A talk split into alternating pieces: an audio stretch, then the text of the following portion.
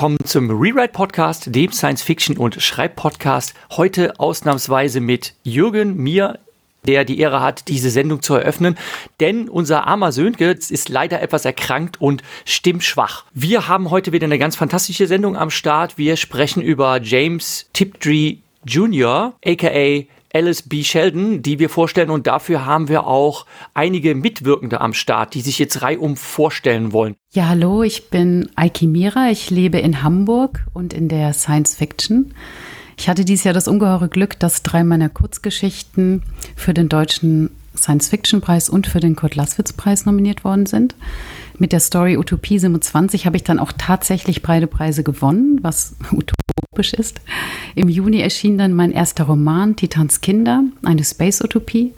Ja, und nächsten Monat kommt dann hoffentlich ähm, der zweite Roman raus, Neongrau, ein Cyberpunk-Roman, der in Hamburg spielt.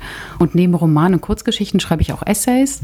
Der letzte war Was ist QSF? Oh, viel mehr als nur Science Fiction. Der erschien auf Tor Online. Ja, und außerdem diskutiere ich auch gern Science-Fiction-Themen und freue mich daher sehr, heute hier zu sein. Denn für mich ist James Junior Tripty ähm, eine der ganz großen, eine queere Science-Fiction-Autorin, wobei wir später sicher noch darüber reden, welches Pronomen eigentlich für Tripty angemessen ist. Ja, und ich freue mich, darüber zu reden. Genau. Ja, äh, ich, ich bin Joel Rosenberg und bevorzuge auch keine binären Pronomen für mich. Das ist mit nicht-binären Pronomen, ähm, ich verstehe das durchaus, dass das im Deutschen schwer ist, aber genau, ich sag's mal. Ja, ich bin aus Berlin und schreibe auch Science Fiction, auch Kurzgeschichten. Mein erster Roman ist ähm, im Oktober erschienen, Das Geflecht an der Grenze bei Ohne Ohren. Und es ist erstmal so im Ansatz ein klassischer Planetenroman. Also Menschen sind in fremden Planeten angekommen und es geht dann eben auch um Entwicklung, um Geschichte, ganz viele soziale Themen und auch so Fragen von Identität. Genau, und nächstes Jahr kommt hoffentlich ein sehr viel queererer Roman von mir raus, aber da Entschuldigung, aber ja, genau. Was vielleicht noch wichtig ist, ist, ähm, dass ich auch einen, Buchblog habe, wo ich Rezensionen zu deutscher Science Fiction veröffentliche unter Joel Rosenberg. Joel. Das werden wir natürlich selbst reden. Shownotes dieser Sendung verlinken. Äh, ebenso werden wir verlinken, dass wir vor äh, geraumer Zeit mal eine äh, Feminist SF Folge gemacht haben. Da war Aiki auch schon zu Gast. Und ähm, da wird es vielleicht den einen oder anderen Querverweis geben. Und warum wir heute über James Tiptree Jr. sprechen, das ist ein Pseudonym. Geboren ist diese Person unter dem Namen Alice B. Sheldon und mir ist die Aufgabe zuteil, über Alice B. Sheldon zu sprechen in den ersten Jahren ihres Lebens. Da muss ich jetzt mal kurz mich durchklicken, denn ich muss zu meiner Verteidigung sagen, ich war ähm, etwas eiskalt erwischt. Wir hatten ähm, eine Aus Uhrzeit ausgemacht, wo wir ähm, uns hier zusammenfinden wollen am Mikrofon und ich habe äh, dappischerweise mich prompt um eine Stunde vertan und äh, wurde dann benachrichtigt hier. Wir äh, sitzen schon alle vor den Mikrofonen und warten, äh, anfangen zu können und ich hatte jetzt den Auftrag, äh, erst über das Leben Alice B. Sheldons am Anfang zu reden und jetzt habe ich endlich die Wikipedia-Seite auf, die ich mir als Spicker eigentlich vorbereiten wollte. Also ähm, jetzt habe ich die Zeit ein bisschen überbrückt. Also Alice Sheldon wurde als Tochter von Mary Hastings Bradley und Herbert Bradley geboren. Ihre Mutter war eine sehr produktive Autorin, die meist Reiseliteratur verfasst hat und ihr Vater war ein Anwalt äh, und auch Afrika- und Naturforscher. Und das prägte ähm, Alice Sheldons äh, Kindheit ganz maßgeblich, denn sie war schon im äh, kleinen Kindesalter bei äh, Afrika-Safaris dabei. Sie ist ähm, geboren im Jahre 1915 in Chicago, Illinois und hat halt schon im äh, Preteen-Alter ähm, die äh, äh, tiefsten äh, wilden Welten Afrikas kennengelernt, äh, wie man sich das äh, so vorstellt von Safaris, die halt äh, um diese Zeit der Jahrhundertwende gemacht wurden. Das heißt, sie ist mit äh, äh, großen Gefolgschaften von ähm, äh, Trägerpersonal auf Sänften getragen, auf Elefanten reitend in die tiefsten, ähm, wildesten Regionen des afrikanischen Bus vorgedrungen, hat diverse Länder kennengelernt, hat dann natürlich auch sehr viel Kontakt, auch sehr beängstigenden Kontakt mit fremden Kulturen äh, gehabt, äh, mehr oder minder unfreiwillig, denn sie war halt so klein und äh, hilflos für sich selbst, dass sie quasi wie eine Art Gepäckstück mitgenommen wurde. Und ähm, das war natürlich auch ähm, ja äh, für sie sehr sehr prägend, weil sie ähm, sich selber immer auch wie eine Art ähm, gefährdetes Wild fühlen musste, weil ähm,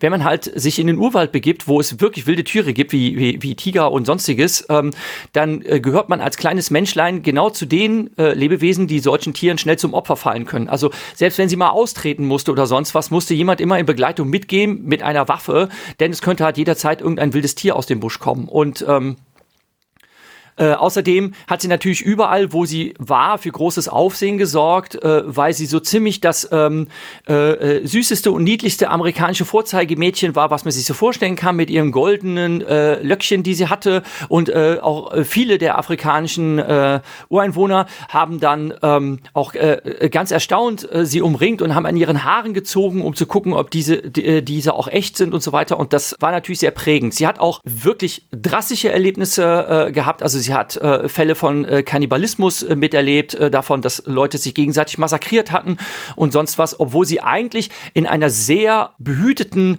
man möchte sagen, äh, auch konservativen Familie aufgewachsen ist. Das heißt, äh, Fluchen oder Ausdrücke von Aggression äh, waren in ihrer eigenen Familie sehr verpönt und ähm, sie war auch ein sehr gut erzogenes, sehr sittsames Mädchen.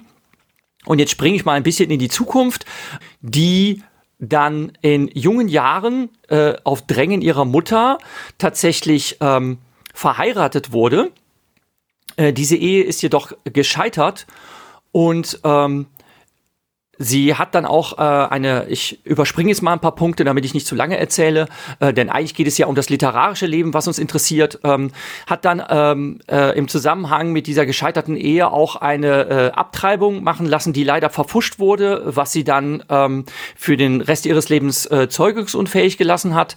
Ähm, sie hat dann ähm, beim Militär brilliert. Sie war eine sehr äh, gescheite Person, ähm, hat tatsächlich mitgewirkt bei der Gründung der CIA, war dann allerdings äh, an einer Tätigkeit ähm, für den Geheimdienst später nicht mehr interessiert, hat mit ihrem ähm, zweiten Mann, äh, Sheldon, der ihr dann ihren Nachnamen gegeben hat, äh, mit dem sie uns auch in Erinnerung geblieben ist, äh, trotzdem eine sehr äh, glückliche Ehe verlebt und hat nach einer vorherigen künstlerischen Tätigkeit, ähm, für die sie sich allerdings nie gut genug gefühlt hat, irgendwann das Schreiben für sich entdeckt. So, und da möchte ich jetzt gerne überleiten zu unseren anderen am Mikrofon, die über das literarische Werk sicherlich etwas mehr erzählen können und wollen.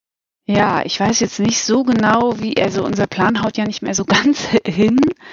Ähm, mir ist aufgefallen, dass äh, es gab ja auch mal eine ne Vorbereitungsphase, wo mir äh, die, die biografische Einführung ähm, sozusagen oblag. Deshalb habe ich mich auch ein bisschen damit beschäftigt.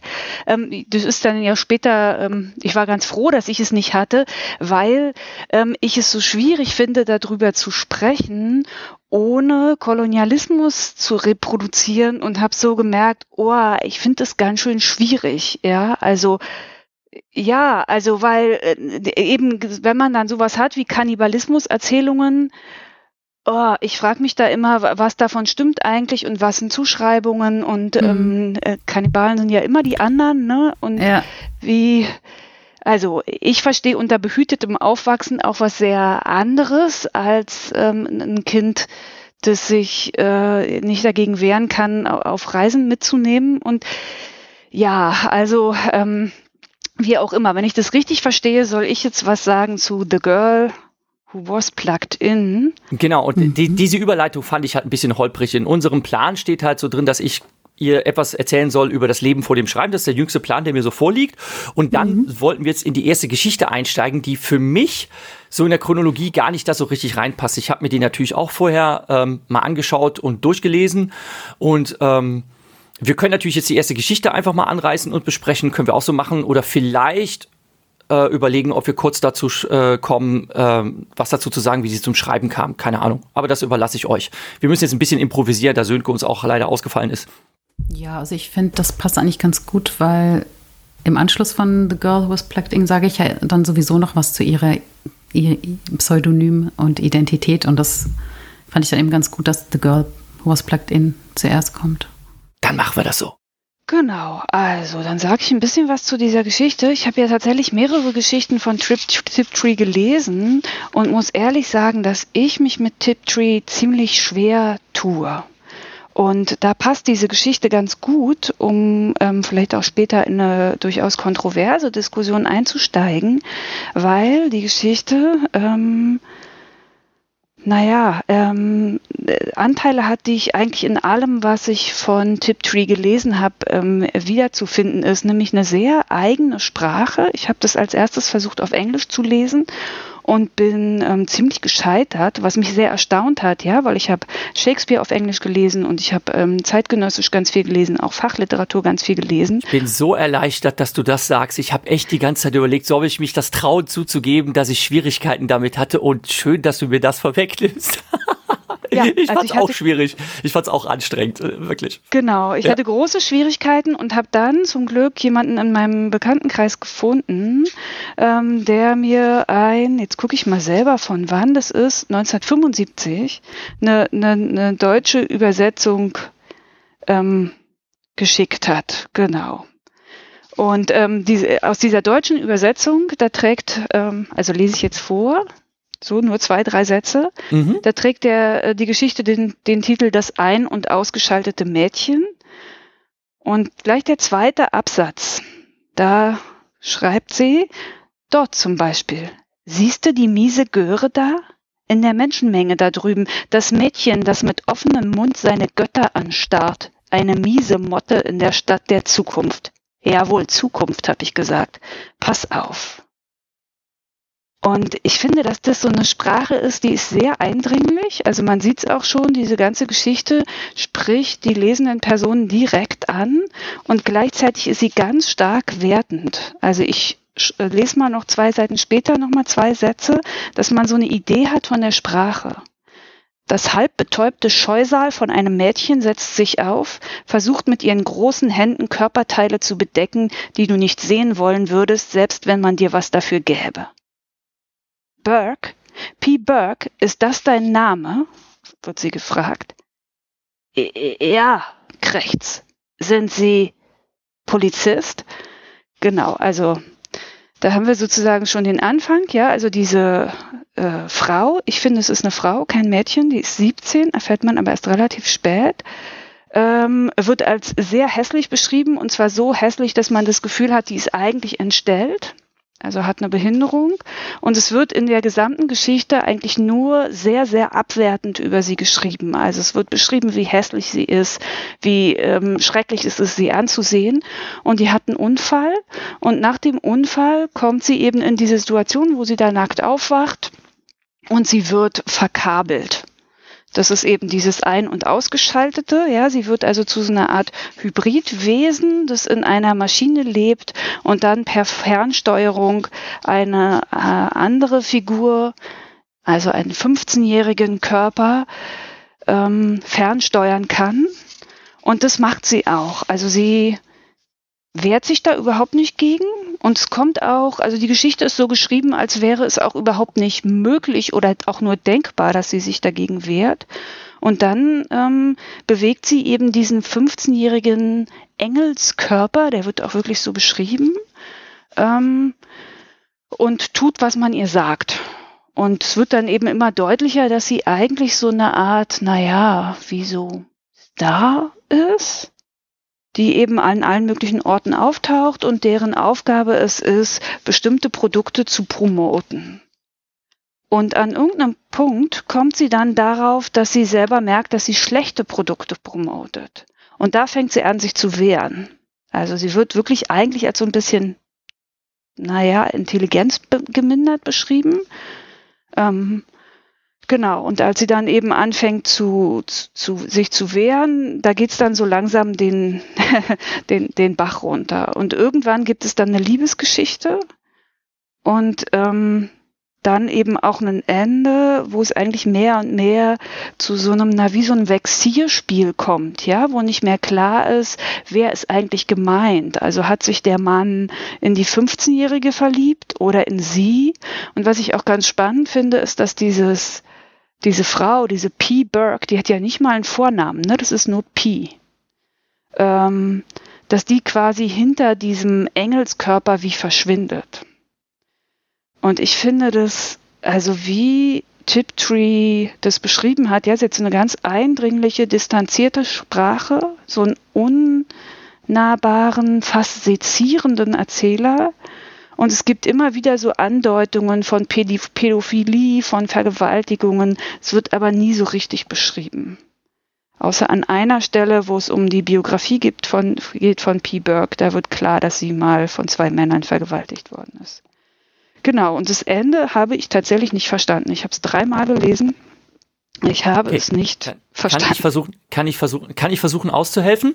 Ähm, mhm.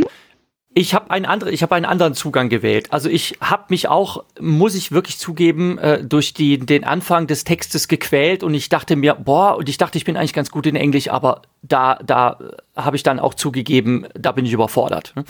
Ähm, ich habe allerdings im Vorfeld etwas Recherche betrieben. Ähm, zum einen kann man natürlich äh, ähm, versuchen, ein Summary dieses Textes zu finden, aber ich habe was anderes Tolles gefunden.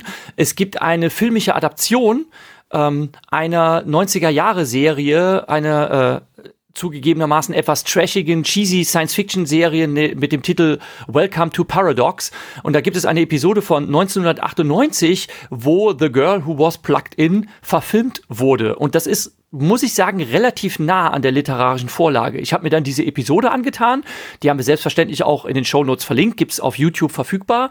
Und dann habe ich ähm, das dann nochmal verglichen mit dem, wie es im Text steht. Und es hält sich wirklich relativ gut an die literarische Vorlage. Es wird also ein, naja, vielleicht nicht äh, durch Behinderung deformiertes, aber relativ unansehnliches Mädchen herausgepickt.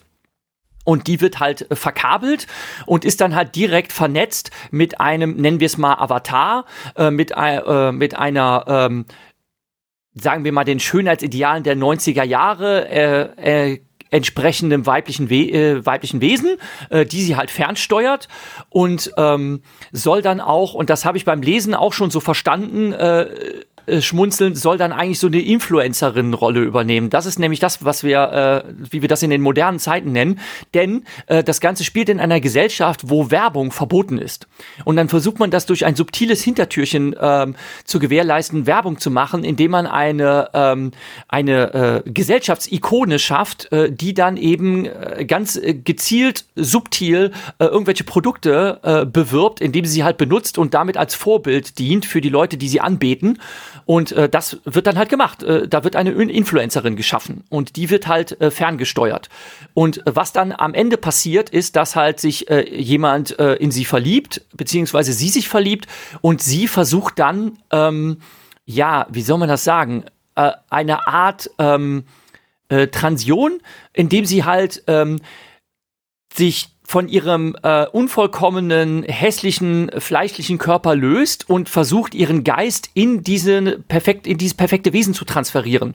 Äh, und das gelingt ihr tatsächlich. Ähm, das ähm, ist halt so, dass sie am Ende quasi ihren Körper verlassen hat und ihren Geist in diese, ähm, äh, in diesen Idealkörper übertragen hat und dann äh, da weiter existiert. Und das ist etwas Unvorhersehbares, äh, dass das tatsächlich klappt. Ähm, so habe ich zumindest den Schluss der Erzählung verstanden und in der Episode wird das auch so gezeigt. Also ich habe die Episode angeschaut, da passiert das zum Schluss und dann habe ich es nochmal nachgelesen und den Text habe ich zumindest vom Schluss her auch so verstanden. Aber ich bin da für Anregungen offen. Wie seht ihr das? Vielleicht habe ich den Text auch falsch verstanden. Ja. Genau, also ich habe es anders verstanden, dass das am Ende eben so ist, dass dieser Geliebte sich dann hintergangen fühlt und äh, Burke umbringt, also ihren Körper. Und dass Delphi dann sozusagen auch erloschen ist, also auch wenn sie diesen Geist transferiert hat, aber dass dann dieser Avatar sozusagen weiter genutzt wird, also dass sie dann am Ende sozusagen schon jemanden neuen gefunden haben, der diesen Avatar dann steuert, also dass es dann weitergeht eben mit einer anderen. Dass Person. Burke einfach er ersetzt wird, ne? Also so habe ich es auch verstanden, dass Burke ersetzt wird, wobei ich es nicht so ganz klar fand, wer eigentlich Burke umbringt. Also ich habe das so verstanden, dass sie, dass sie ihren Körper verlassen hat ähm, und demzufolge halt äh, der entleerte Körper ohne Geist nicht weiter existieren kann weil sie dann halt in ein neues Gefäß gewechselt hat. Vielleicht hat man auch bei der äh, bei der filmischen Adaption äh, das nicht ähm, das mehr so äh, Richtung Happy End geschrieben oder versucht zu schreiben. Ne? Ähm, das wäre ja dann, äh, das wäre dann dieser Traum des hässlichen kleinen Entleins, ne? ähm, dass die halt dann in einem äh, schönen Schwanenkörper wiedergeboren wird. Ähm, dass man das quasi so schön geschrieben hat in der Verfilmung. Ich, ich habe das halt so verstanden und äh, habe dann halt den Text so gelesen und wenn ihr das anders gedeutet habt, umso besser. Ne? Ähm, dann habe ich da jetzt noch was dazugelernt. Ich habe das halt so aufgefasst, aber ich kann mich da auch geirrt haben. Denn der Text macht es einem vom Verständnis her nicht ganz leicht von der ja. Schreibung. Ja, das und ich finde ja gerade diese Frage, ne, wer ist die Person, in die der Mann sich verliebt hat? Also, ne, der Avatar heißt Delphi und ist Burke Delphi sind es zwei identische?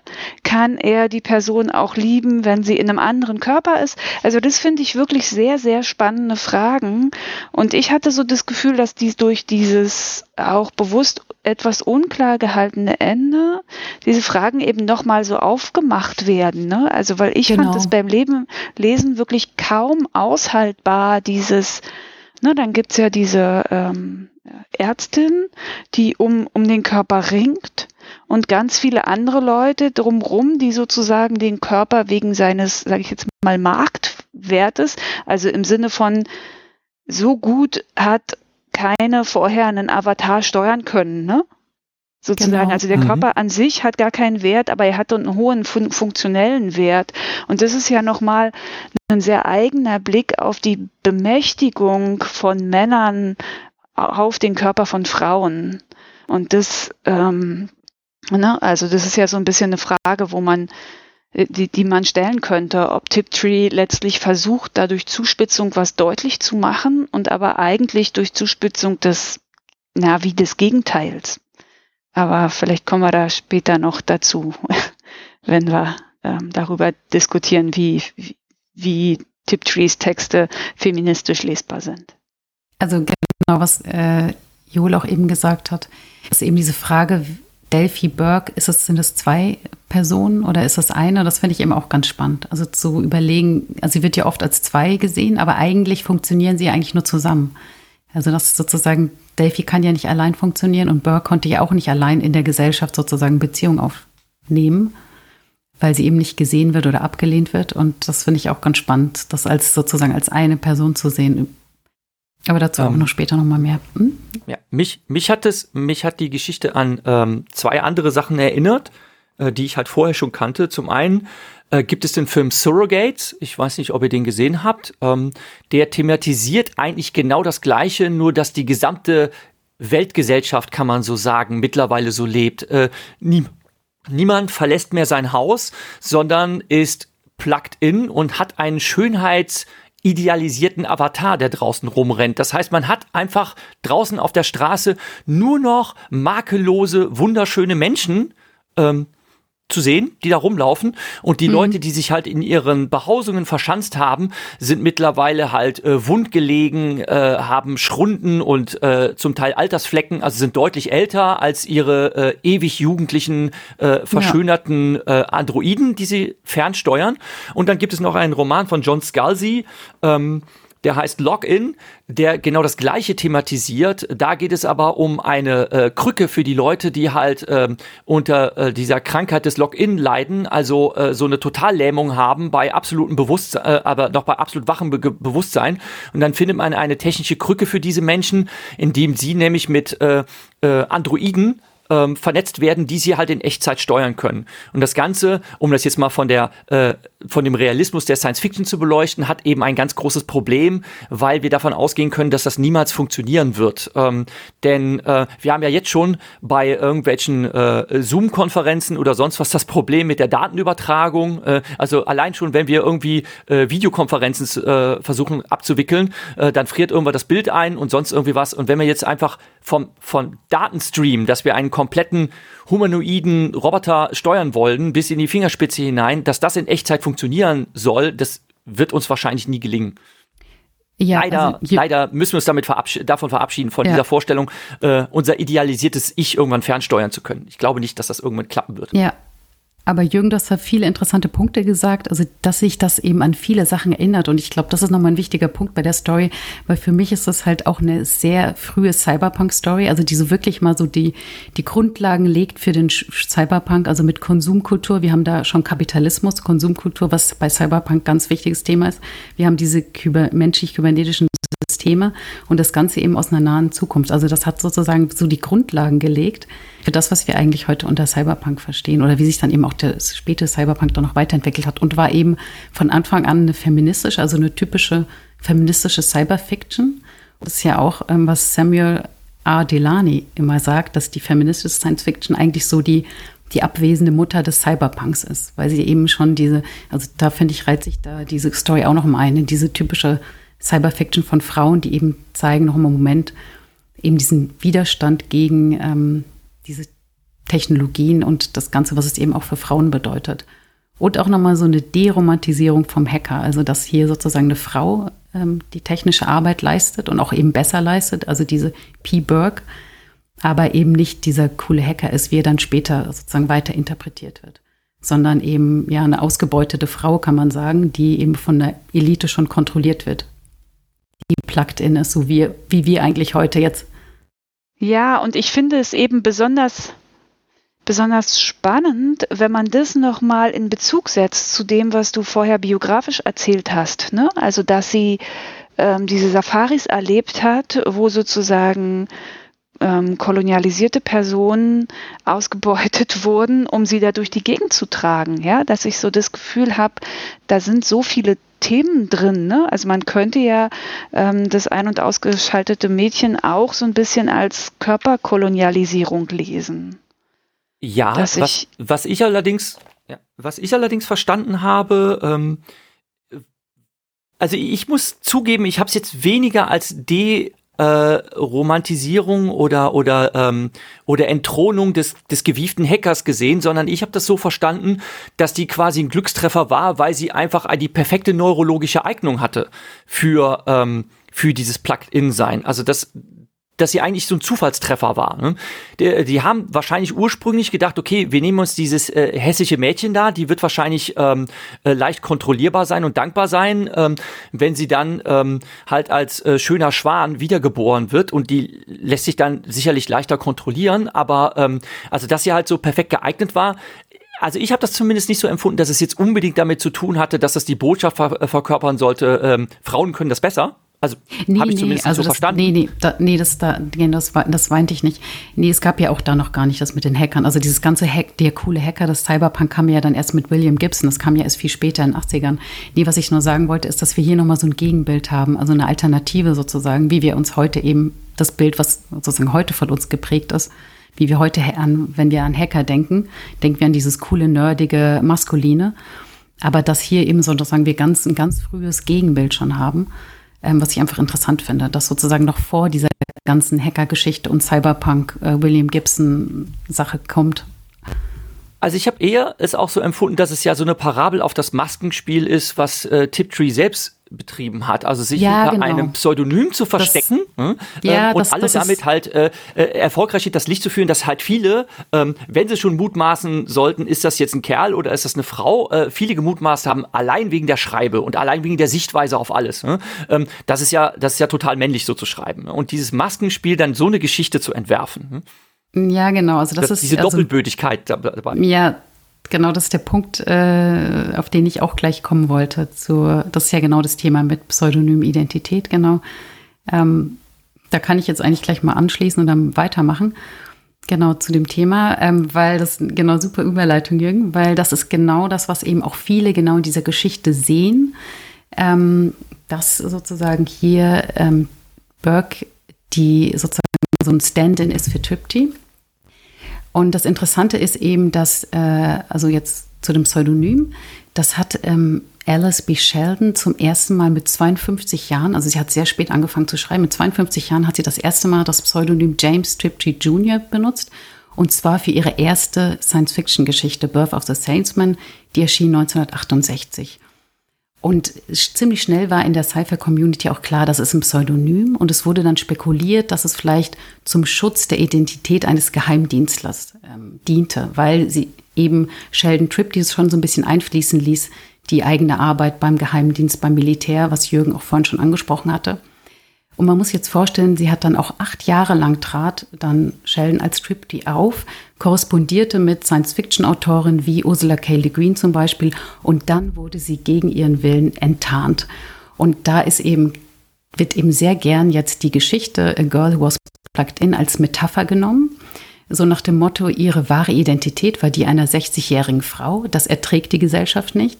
Und äh, Sheldon muss sie daher verschleiern mit dem gesellschaftlichen Ideal, so wie Berkey eben sozusagen ihren ähm, versehrten Körper oder ihren von der Gesellschaft abgelehnten Körper verschleiert mit Delphi.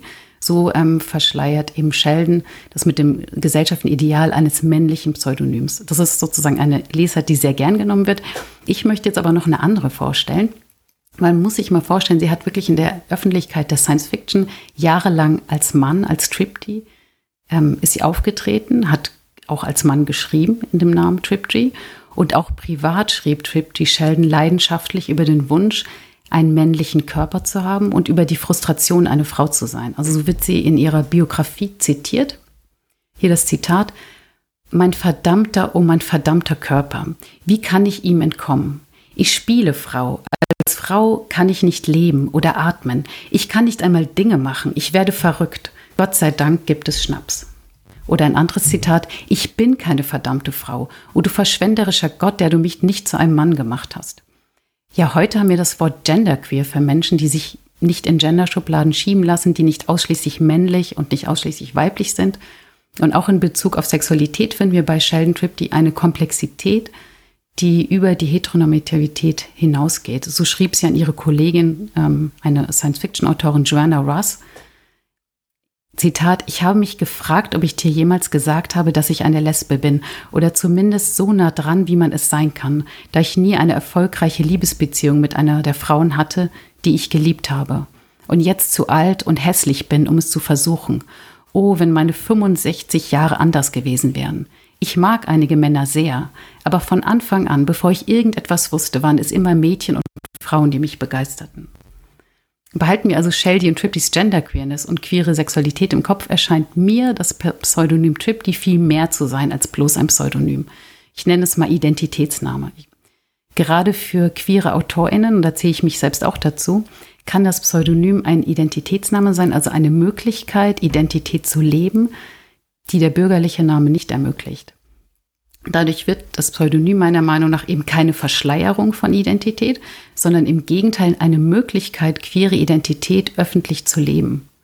Indem ich zum Beispiel als weiblich gelesene Person unter einem non-binären Namen wie Aiki Mira oder Alice B. Sheldon unter einem männlichen Pseudonym wie James Tripty Jr. veröffentlichen, machen wir zugleich unsere queeren Identitäten öffentlich. Und aus gutem Grund steht der James Tripty Jr. Award für Science Fiction, die, ich zitiere, expands or explores our understanding of gender, also die unser Verständnis von Gender erweitert oder erforscht.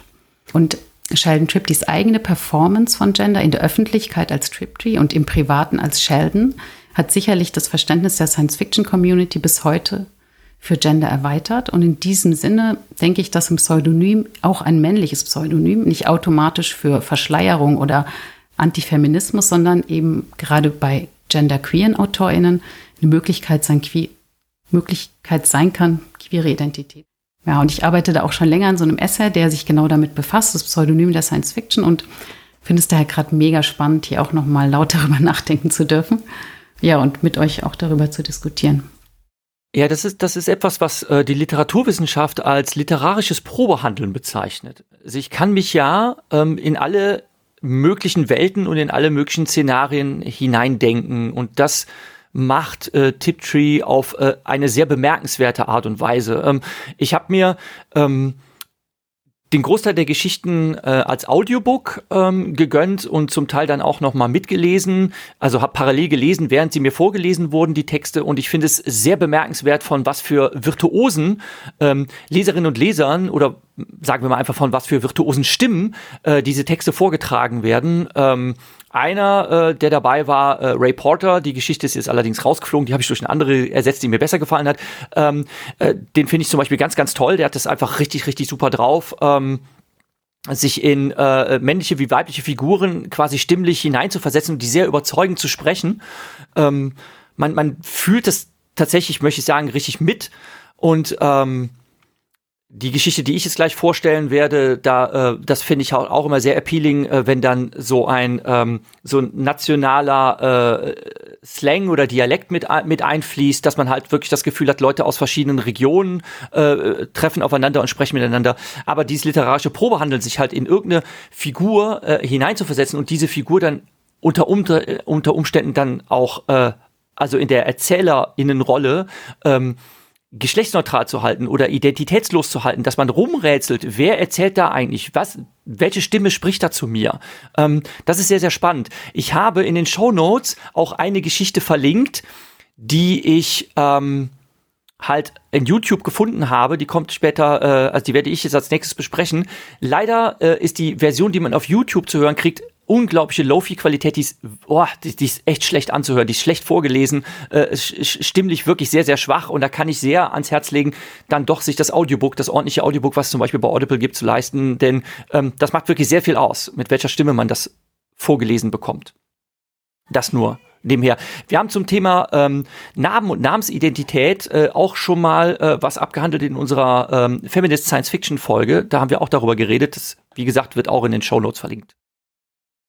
Genau, und was, äh, was Joel auch vorhin angemerkt hat äh, zur der Geschichte The Girl Who Was Plugged In, diese Sprache, wie eben über Tim, also wie über Burke geredet wird. Also das ist ja, hört sich ja auch sehr abwertend an. Also da kann man ja auch überlegen, ist es sozusagen so ein, das ist so ein, der ist ja auch ein maskuliner Erzähler, soll das ja auch sein, dieses abwertende, sexistische, was man ja kaum ertragen kann dann, das zu lesen.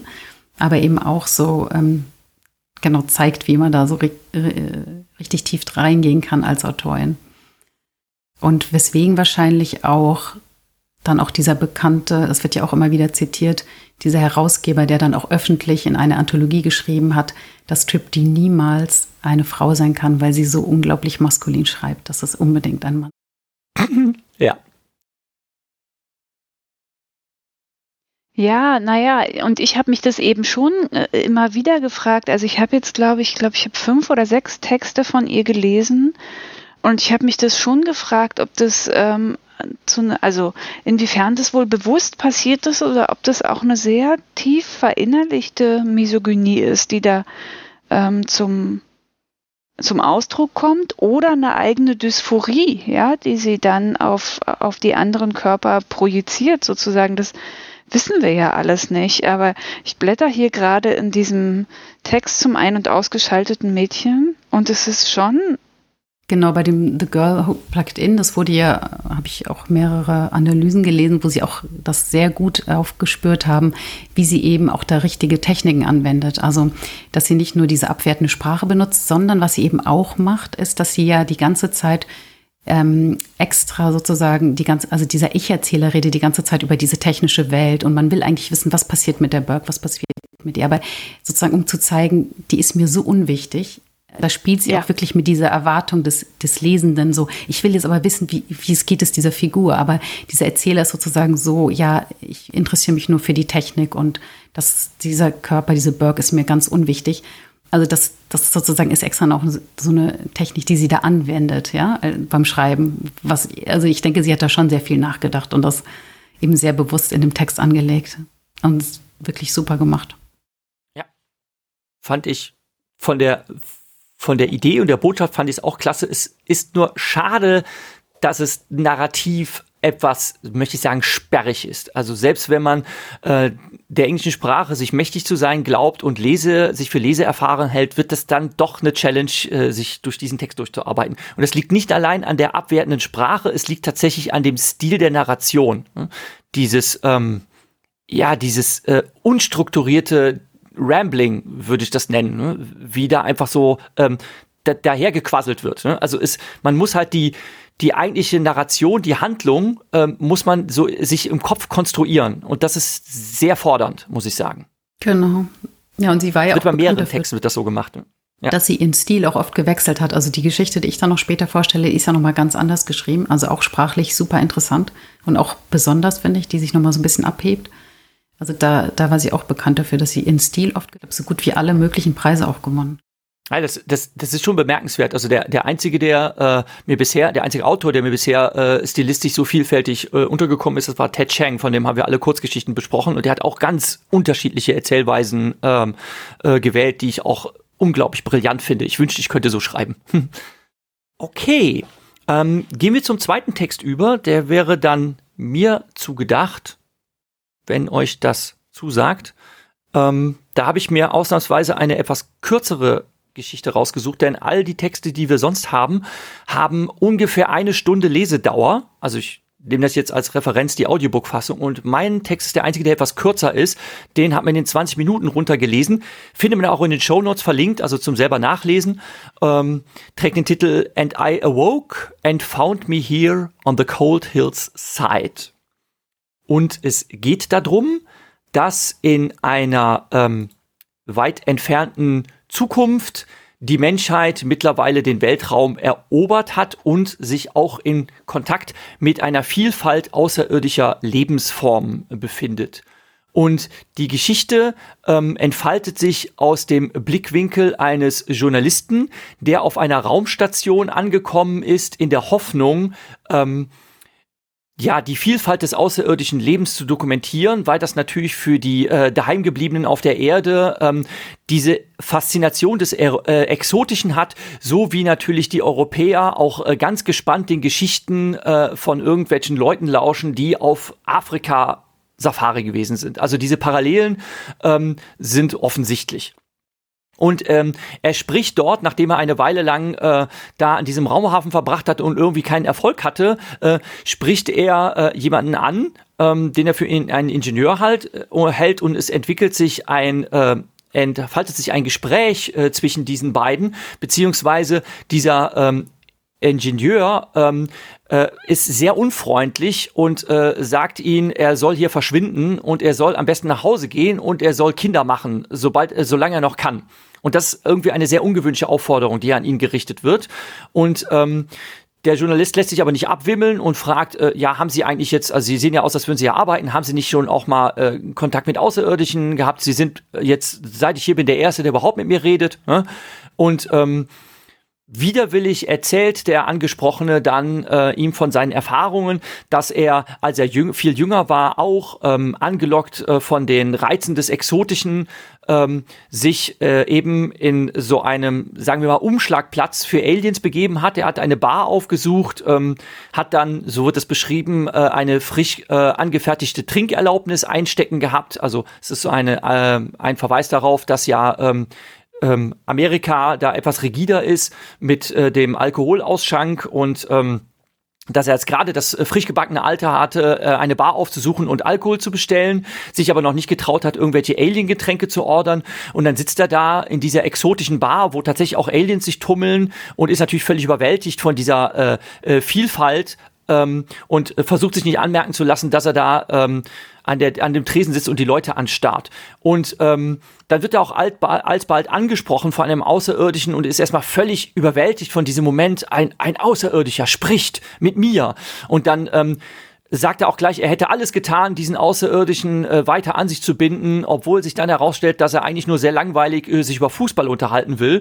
Aber trotzdem einfach diese, diese Ex, dieses exotische Erlebnis, das fesselt ihn unglaublich, bis dann etwas passiert, was er noch fesselnder findet, dass er dann nämlich ähm, auf der anderen Seite neben sich äh, mehr oder minder angerempelt wird von einem bildschönen weiblichen Alien und er, er verfällt zusehends äh, der Schönheit dieser äh, verschiedenen ähm, schönen außerirdischen Rassen und erzählt dann ganz schwärmerisch äh, von einer äh, Tänzerin, die äh, eine Art Striptease aufführt, die sich, obwohl sie sich von der Physis äh, sehr deutlich wohl von menschlicher Gestalt unterscheidet, ihn völlig in seinen Bann zieht und ähm, Trotzdem, nachdem er von einigen Aliens erzählt und vorgeschwärmt hat, kommt er wieder darauf zurück, dass das alles einen sehr, sehr unglücklich macht, weil man ähm, nur um diesen äh, außerirdischen Wesen und ihrer Schönheit nahe zu sein, äh, sein ganzes Vermögen aufopfert und verpfändet. Er sagt, nach drei Tagen wäre sein Geld alle gewesen und das hätte ihn eigentlich nur unglücklich gemacht. Äh, hätte versucht, sich dann weiter zu qualifizieren, nur um an so einem Raumhafen zu arbeiten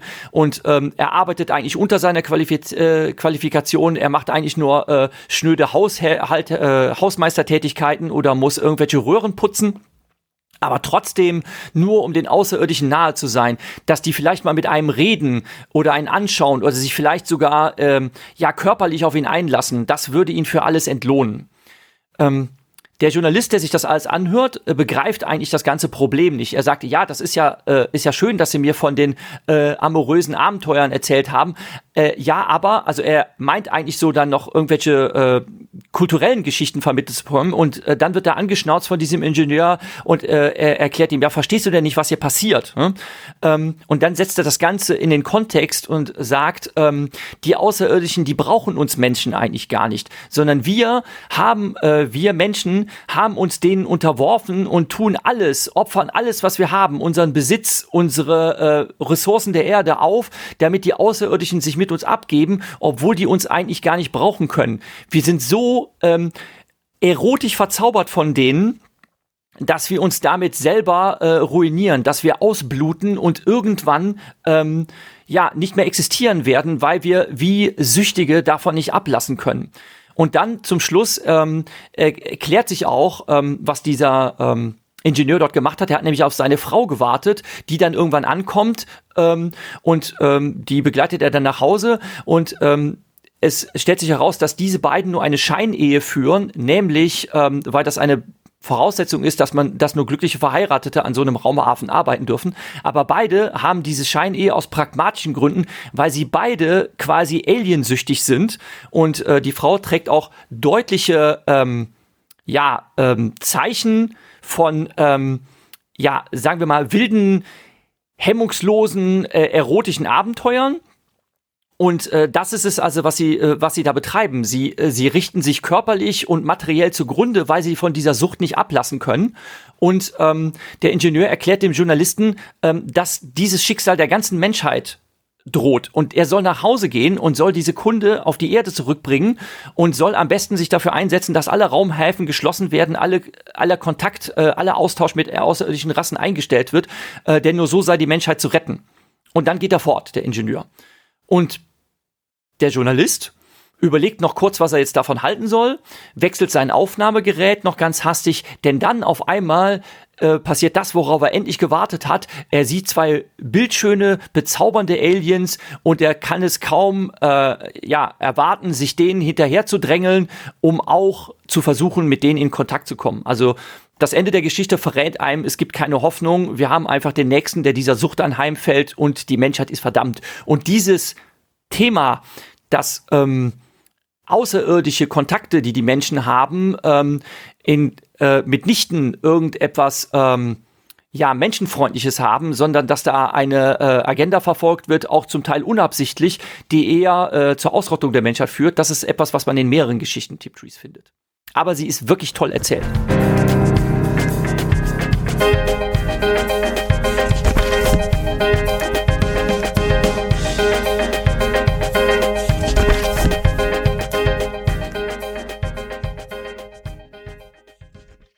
Und habt ihr mich vermisst? Ich bin gerade beim Schneiden, mir geht's schon viel besser. Ich huste immer noch mal ein bisschen zwischendrin. Tut mir sehr leid, dass ich bei der Aufnahme nicht dabei sein konnte. Ich bin hier, um euch daran zu erinnern, dass es für die Sichtbarkeit dieses Podcasts sehr wichtig ist, dass ihr uns weiterempfehlt. Die meisten Podcasts werden weiterempfohlen. Das ist das Nonplusultra in der Podcast. Ich möchte nicht Werbung sagen, aber wie sich Podcasts verbreiten. Also bitte nehmt euch die Zeit und empfehlt uns weiter. Für diejenigen, die gerne wissen würden, was ich zu all diesen Themen zu sagen hätte, wäre ich dabei gewesen. Den schlage ich vor, doch einfach bis nach dem Abspann zu hören. Vielleicht hören wir uns dann nochmal in einer Aftershow, Afterclub vielleicht. Bis dann, wiederhören.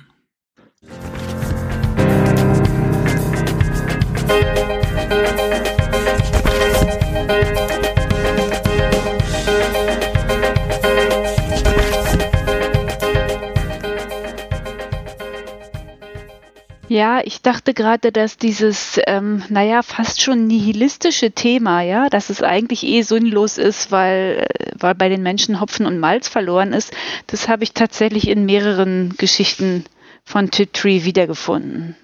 Ich habe mich eben auch gefragt, inwiefern das auch mit ihrer Biografie zu tun hat, ne? dass sie ja auch offenbar immer nach einem Platz gefunden hat, der für sie sehr schwer zu finden war.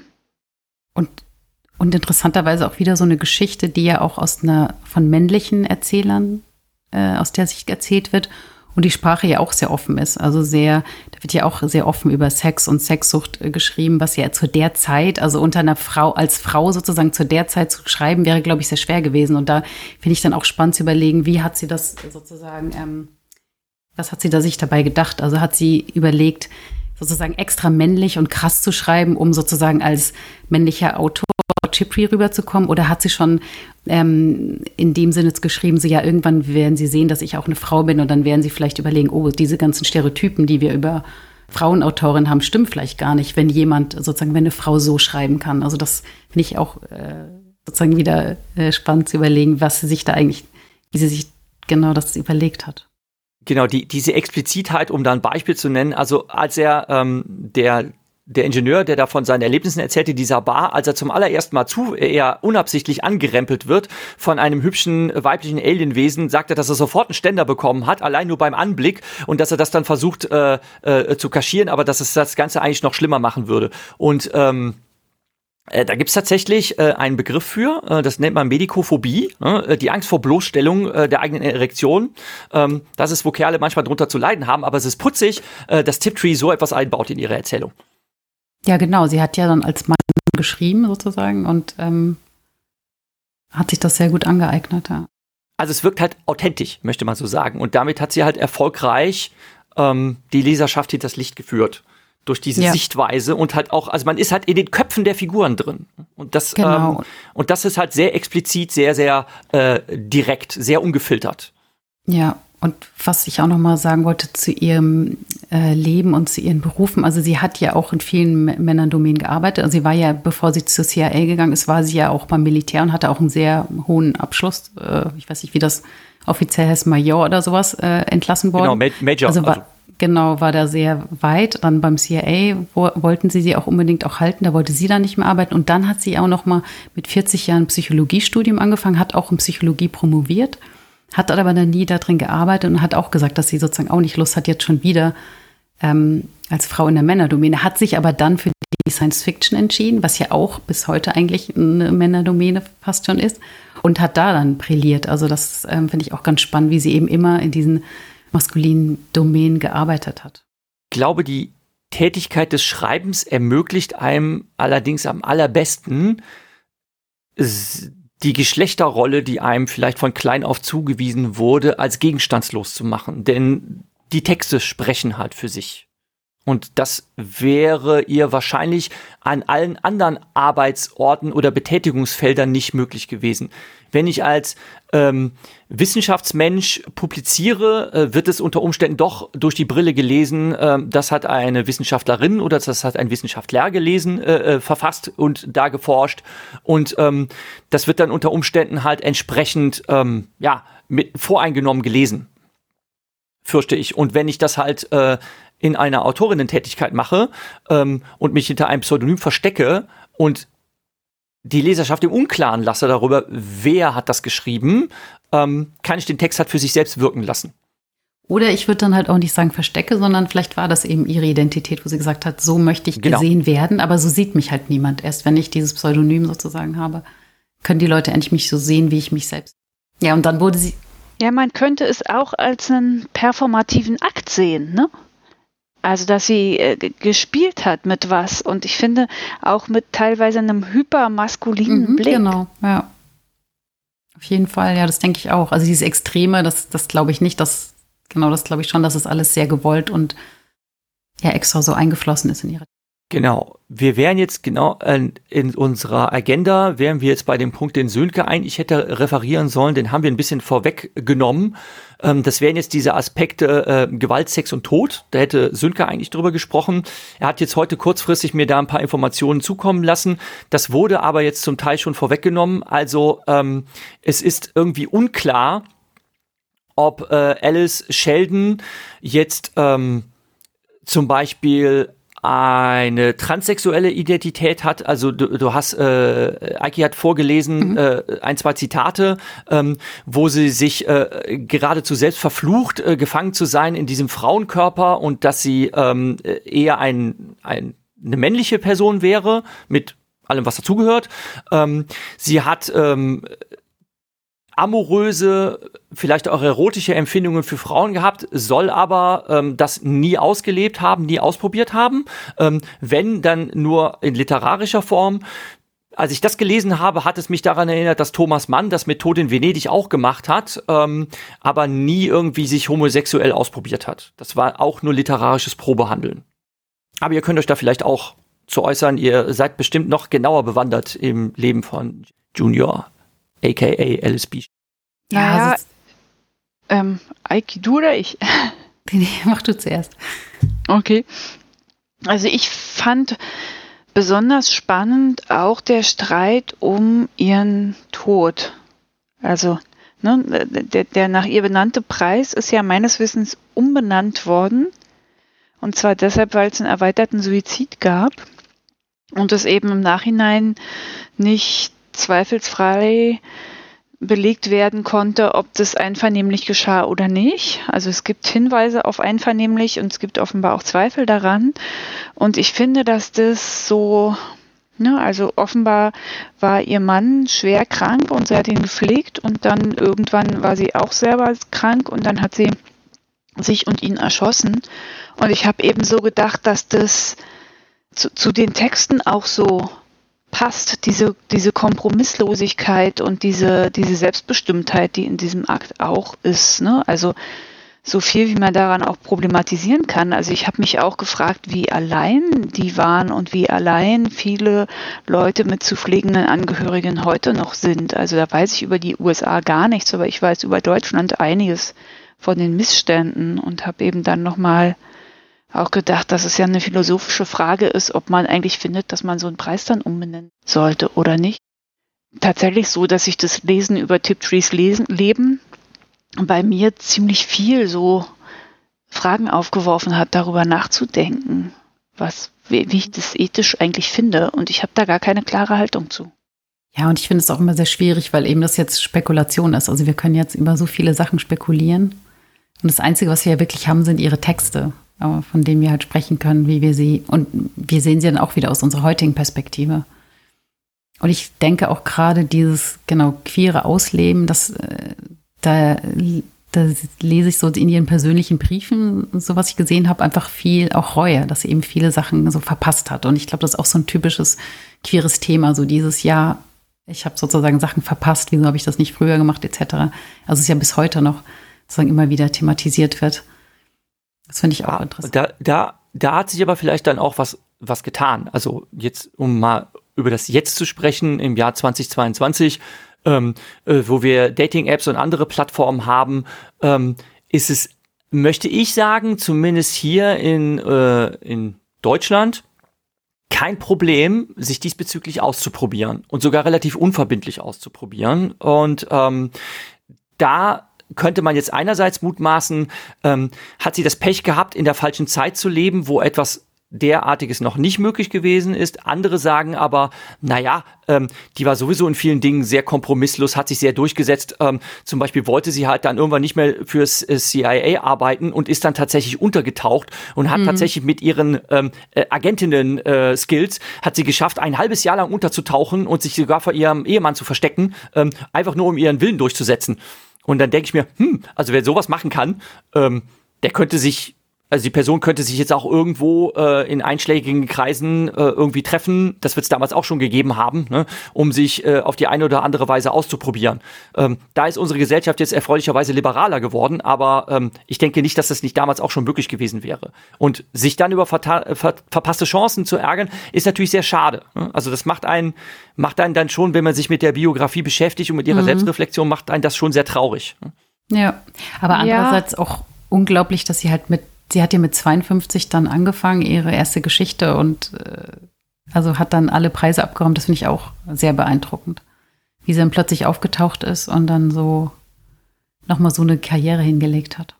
Ja, ich habe auch gerade gedacht, dass ich sehe immer so das auch das Leid dahinter. Ne? Also wie verzweifelt muss eine Person sein, die sich vor dem eigenen Mann versteckt mhm. und die sozusagen ähm, den einzigen Weg in die Freiheit darin sieht, äh, wirklich abzutauchen. Und ich meine, ich finde es schon, ne, einerseits passiert ganz viel, aber nun ähm, habe ich ja, ähm, ich, ich biete ja Transitionsbegleitung an. Das heißt, ich arbeite ganz viel mit Personen aus, äh, aus dem genderqueeren Spektrum und weiß, dass es da auch heute noch ganz viele Umfelder gibt, in denen es enorm schwierig ist, sich zu outen, offen zu legen, auch Umfelder, genau. in denen es nicht möglich ist, auch in Deutschland. Und ich finde es eine ganz stark privilegierte Sicht zu sagen, naja, ähm, ist ja heute ganz, ganz einfach genau. möglich, weil das, ähm, nee, ist es nicht und ja. selbst für mich nicht, obwohl ich äh, sehr privilegiert lebe.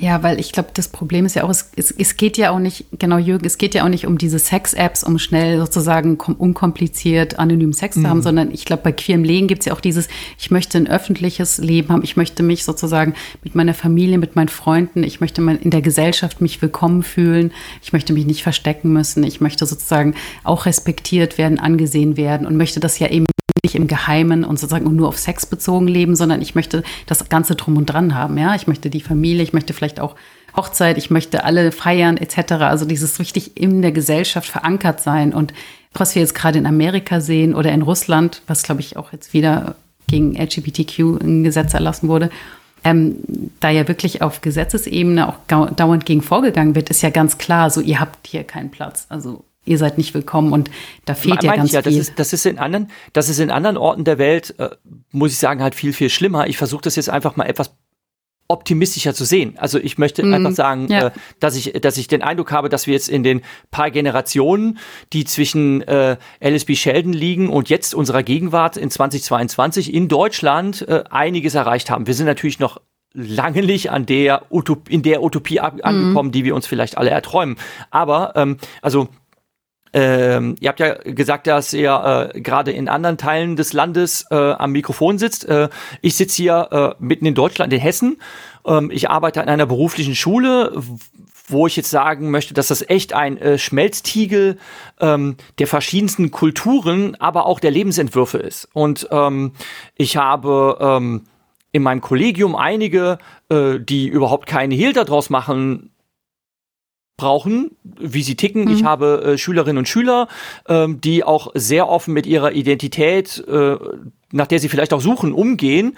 Und ähm, also ich merke, ich, zumindest ich nehme das so wahr, dass sich da einiges getan hat. Und äh, dass ich jetzt sagen könnte, dass ich als Schüler, der in den 90er Jahren Abitur gemacht hat und auf ein kleinstädtisches Gymnasium äh, gegangen ist, damals viele Sachen noch für undenkbar gehalten hätte, mhm. womit ja. man heute eigentlich sehr entspannt umgeht. Und das ist das, was ich meine. Also ich merke in meiner eigenen Biografie, so in den eigenen Jahrzehnten, äh, die ich hier durchlebt habe, dass sich da einiges getan hat ähm, gerade im Umfeld Schule, wo, äh, wo junge Leute unterwegs sind, äh, die halt so die nächste Generation darstellen, ne, die irgendwann in der Mitte der arbeitenden Gesellschaft angekommen sind und so weiter und was sich da in den Köpfen getan hat. Ne?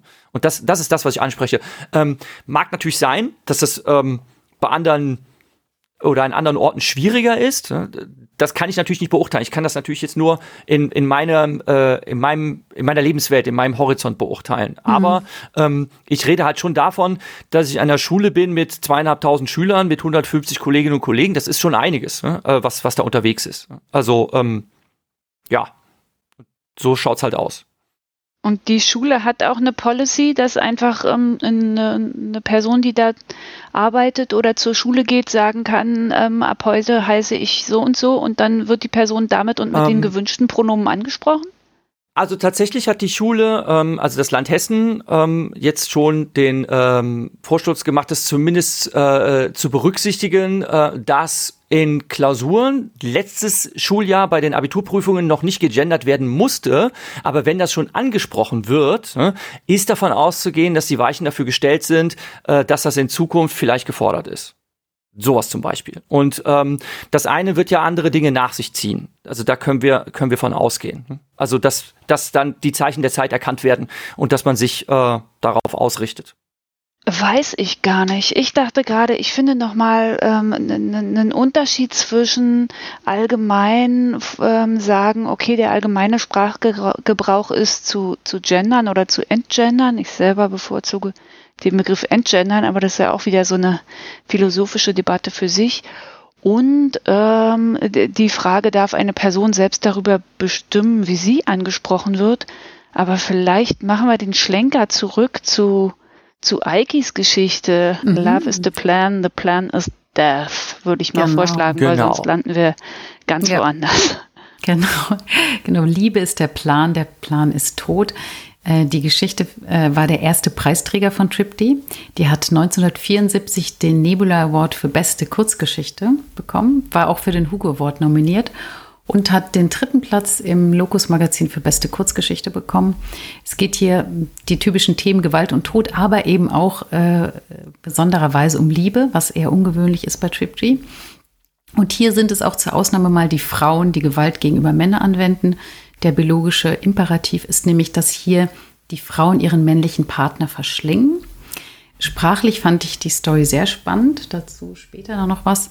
Sie wird aus der ähm, Perspektive von Mogadit erzählt, einem Außerirdischen. Überhaupt kommen nur Außerirdische vor, was die Story auch besonders macht.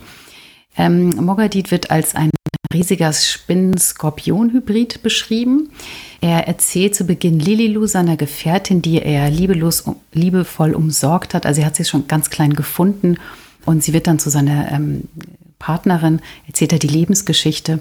Was eben ungewöhnlich ist für seine Spezies, ist Mogadit nicht nur intelligent und reflektiert, sondern er versucht auch ständig, sich den Instinkten seiner Spezies zu widersetzen, also diesen biologischen Imperativen, die in der Story als der Plan bezeichnet werden.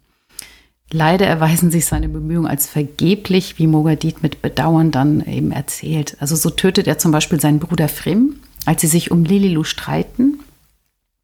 Und er kann die Blutlust nicht zurückhalten, ähm, die durch die Farbe äh, des Fells einer Frau ausgelöst wird, obwohl er sich dagegen wehren möchte. Und nachdem er sich geschworen hat, ein älteres, verletztes Mitglied seiner Spezies mit Respekt zu behandeln, greift er auf Kannibalismus zurück ähm, weil eben gerade immer die kalten Jahreszeiten seine Denk- und Argumentations. Er versucht sich dagegen zu wehren, ein neues Leben aufzubauen, indem er mit Liliu dann in eine wärmere Region flieht, aber auch das scheitert dann letztendlich. Und am Ende seiner Geschichte wird der Plan enthüllt. Mogadit ist dazu bestimmt, die Nahrung für die jetzt ausgewachsene und schwangere Lililu zu sein. Und in seinem letzten Akt, bevor er verschlungen wird, versucht er eine letzte Botschaft an seine späteren Nachkommen weiterzugeben, indem er sie unheilvoll warnt, die Winter wachsen. Die Geschichte ist sehr berührend erzählt, kommt vollkommen ohne menschliche Charaktere aus, was sie auch nochmal besonders macht. Und dieser gigantisch schwer gepanzerte, vielgliedrige Außerirdische, der Ich-Erzähler, ist absolut liebenswert und charmant. Er kann seine Probleme nicht lösen, weder sein instinktiv programmiertes Verhalten noch den Klimawandel der wachsenden Winter, so wie eben wir auch gerade daran scheitern, ähm, den, die globale Klimakrise ähm, damit fertig zu werden. Und ja, wir sind weder charmant noch liebenswert dabei. Die Geschichte ist meiner Meinung aber trotzdem noch hoffnungsvoll, da eben hier Wissen weitergegeben wird, also dieses Winterwachsen. Also sozusagen, ich lese darin so, die Kultur kann uns retten, die kann uns von unserem biologischen Determinismus befreien. Und ich habe ja schon gesagt, äh, die Geschichte ist sprachlich äh, sehr spannend, finde ich, also sehr musikalisch. Da wollte ich euch auch mal was Kurzes vorlesen. Also die Stelle, an der er Lililu sozusagen gerade seinen Bruder umgebracht hat und ähm, Lililu äh, sucht und entdeckt. Oh right, oh good, sweet is the plan. I give myself up to seeking you, my new song, longing, Ulu and Lulirum, Elululu, and you answered, You. So tiny you, hidden under a leaf, shrilling, lee, lee, lily, lee, trilling, thrilling, half mocking, already imperious. Oh, how I whirl, crash, try to look under my feet, stop, frozen in horror of squashing the lily lee, rocking, longing, moaning, Mogadit. And you came out, you did. Genau, so viel zu Love is the Plan, the Plan is Death. Seid ihr noch da? Aber gewiss, wir haben deiner ja. Lesung gelauscht. Ganz verzaubert. Okay. okay. Ja, also ich habe auch gedacht, dass das tatsächlich, ja, also wirklich ganz anders ist, weil das so, naja, fast schon assoziativ, ne? Mich erinnert so ein mhm. bisschen an Ernst Jandl. mhm. Lyrisch. Ja, und auch, auch liebevoll. Also die, wirklich dieser Ich-Erzähler kommt sehr liebevoll rüber, auch wie er sozusagen auch immer gegen sich selbst kämpft. Also wird übrigens im Audiobook von einer weiblich klingen. Ja, ist interessant, weil eigentlich auch dieses Gender, das habe ich mir auch äh, überlegt mit Mogadit und Lili, ist ja eigentlich gar nicht so ganz klar. Also es ist, man überträgt das eben dann auf diese Insektenwelt, wo ja auch die weiblichen gibt ja auch viele ähm, Phänomene, wo dann genau, also es gibt ja schon Insekten, glaub, bei den genau, Gottesanbeterinnen, genau, Gottesanbeterinnen genau, ist glaube ich so, wo die ja so assoziiert ja. man das dann, aber eigentlich ist es ja nicht festgelegt, also es könnten ja eigentlich auch genau andere Gender sein. Und ist es eben auch spannend, diese Rolle, dass er eben auch am Anfang für Lililu ja wie eine Mutter ist. Also er sagt auch Mother zu sich selbst, also wie er sie sozusagen von klein auf äh, aufzieht. Ja, bis sie dann eben größer ist. Ähm, da übrigens noch ein Rückbezug zu der Geschichte, über die ich eben referiert habe. Ähm, was ich da nicht ganz in den Kontext gestellt habe, fällt mir gerade auf. Ähm, der Ingenieur sagt ja, äh, die Menschheit ist verdammt, ähm, weil sie ähm, quasi äh, einer Sucht anheimfällt, diesen Außerirdischen nahe zu sein. Und er setzt das aber auch in ein ähm, in ein Kontext, dass wir ähm, geschlechtlich determiniert sind, äh, nämlich mhm. dahingehend, ähm, dass der, dass es der natürliche menschliche Selbsterhaltungstrieb ist, sich einen Sexualpartner zu suchen.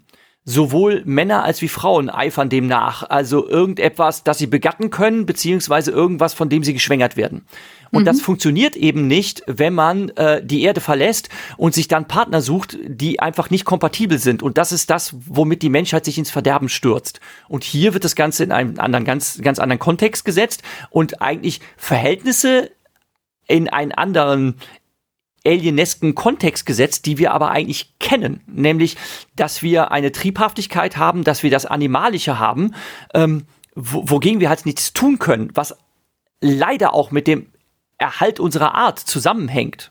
Und diese, diese Dualität ähm, von ähm, Sexualität und Fortpflanzungstrieb und leider gekoppelt mit Gewalt. Das wird in der letzten Geschichte, über die wir sprechen werden, The Screwfly äh, Solution auch nochmal thematisiert. Da muss ich dann wieder drüber sprechen, aber wir können gerne noch etwas weiter ähm, über Love the Planet, The Planet's Death sprechen. Und natürlich haben wir noch ein anderes Thema zwischendrin liegen liegt hier zumindest mir vor in meinem Plan, dass Joel noch mal über das Thema Queerness und Feminismus was sagen möchte, obwohl wir da natürlich schon einiges angeschnitten haben. Ja, also ähm, eigentlich ist fast alles gesagt worden. Ich habe mich eben gefragt und äh, ich glaube, da, da ist schon klar geworden, ne, dass wir das ähm, alle verschieden sehen. Ich habe mich eben äh, an manchen Stellen gefragt, ob ich nicht das, äh, was Tiptree macht, antifeministisch finde und fand es ganz spannend, nochmal zu gucken, wie eigentlich verschiedene Autorinnen die ich auch gelesen habe, damit umgegangen sind. Ne? Also dass Tiptree ja zum Beispiel offenbar auch im Kontakt stand mit Le Guin, aber dass mhm. Le Guin sehr viel mehr auch Utopien geschrieben hat. Während ähm, von Triptree, wenn ich das richtig überblicke, kein einziger utopischer Text da ist, sondern es eher, ähm, naja, also die Frauen sind schon e eher weiter die Unmächtigen. Und dann bin ich selber auch auf Perkins Gilman ähm, gestoßen, schon, schon vor Jahren, äh, die ich ganz spannend finde, die ja 1915 schon geschrieben hat, also nochmal mhm. viel, viel früher und damit Hörland ja auch schon Gut, man kann sich jetzt streiten, ob man das wirklich als Utopie lesen will, aber dass ich mich eben gefragt habe, ähm, inwiefern eigentlich dieses, na sag ich jetzt mal, Überspitzen und perfide Zuspitzen von, von Frauenhass und von Aneignung weiblich gelesener Körper, ob das eigentlich feministisch ist oder nicht. Also ich, ich also, habe selber.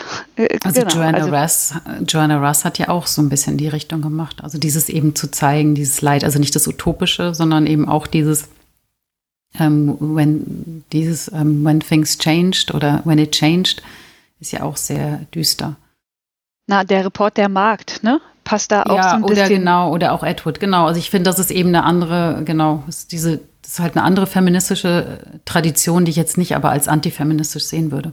Ja, wobei genau, ich den großen Unterschied eben finde, dass Edward ja den Blick der Frau einnimmt und das ganz klar ist, wo Edwards Solidarität liegt. Und das ist bei Tiptree, also bei den Texten, die ich von ihr gelesen habe, ist das nicht klar, weil es immer diesen kühlen, distanzierten Blick gibt. Und ja, genau. sie nicht ja. Aber das ähm, ist gerade das, das faszinierend. Aber das ist doch gerade das faszinierend Verstörende daran. Also wenn ich eine Geschichte erzähle aus der leidenden Rolle des weiblichen Opfers, dann nehme ich doch meine Leserschaft äh, gleich mit darin, ähm, das durch die Augen der Figur zu sehen und mich dann quasi hineinzuversetzen und ich werde jetzt quasi auf eine Schiene gesetzt. Wenn ich das aber von außen und mit einer nüchternen Kälte ähm, darstelle, die mich dann selbst verstört, wo ich dann sage, äh, das hatten wir auch bei der bei der Geschichte ja ähm, bei der ersten Geschichte The Girl Who Was Plugged In, ähm, wenn das auf eine so abst geradezu abstoßende Weise erzählt ist, mhm. dass man mhm. sich mit damit eben nicht identifizieren will, ne, ähm, dann hat das doch einen ganz anderen Impact. Also ich finde das, ich finde das schon sehr, sehr smart, das so zu machen. Genau, also ich finde, das, das ist auch nicht eine Sache besser oder schlechter als die andere, sondern es ist eben eine andere Herangehensweise, die halt auch was von den Lesenden fordert. Ja, ja, also ähm, ich äh, will gar nicht Ne, mir geht es gar nicht darum, ob das, ob das gut ist oder nicht, sondern ich mhm. finde es spannend, unterschiedliche subjektive Blicke darauf sich anzugucken. Und ich habe eben gedacht, ich will sowas nicht lesen. Also weil ja. es mhm. äh, weil es bei mir so ist, dass es mir ganz starke aversive Gefühle macht. Mhm. Und ich irgendwie dachte, wow, nee, ähm, äh, ja, will ich überhaupt nicht. Ja, ich möchte, ich möchte mal eine Lanze für brechen. Ähm, ich hatte das erste Erlebnis dieser Art, äh, hatte ich bei einem Science-Fiction-Autor namens Adam Roberts, den, den gibt's noch, der hat auch eine Homepage, aber der schreibt schon länger nichts mehr.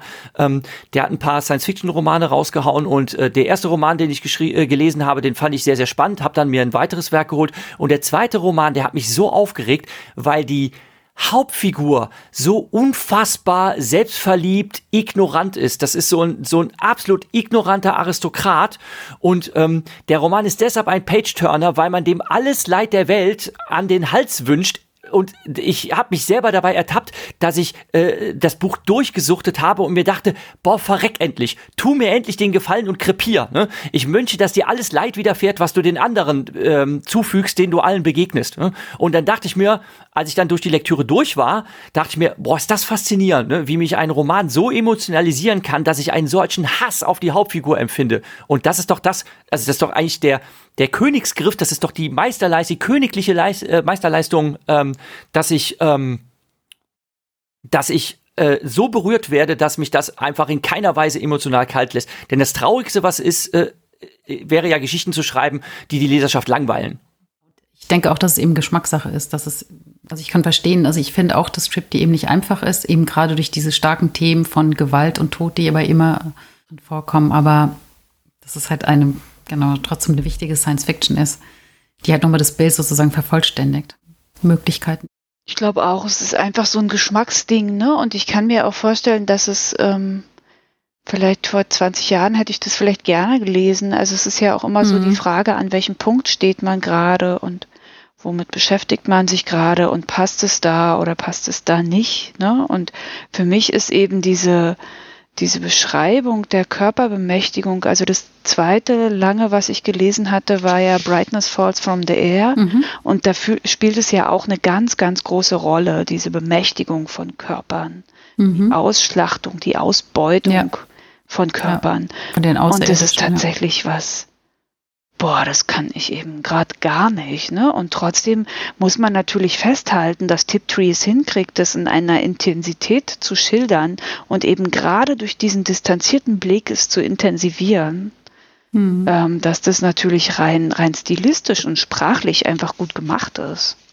Und ob man es dann mag oder nicht, naja, das äh, kann ja vielleicht jede genau. Person selbst für sich entscheiden. Und äh, genau, und ich, vielleicht ist es auch so eine Entwicklung, dass eben erstmal die, ich meine, muss auch sagen, sie hat ja sozusagen so Grundlagen gelegt und erstmal dieses, erstmal darauf hinweisen, sozusagen, da passiert was. Da, also dieses Bemächtigen von Körpern, dieses Kolonisieren von Körpern, dieser Sexismus sozusagen deutlich äh, zu machen und quälend und äh, laut zu machen. Und dann im nächsten Schritt kann man dann sozusagen jetzt von diesen, genau, von anderen Erfahrungen sozusagen schreiben.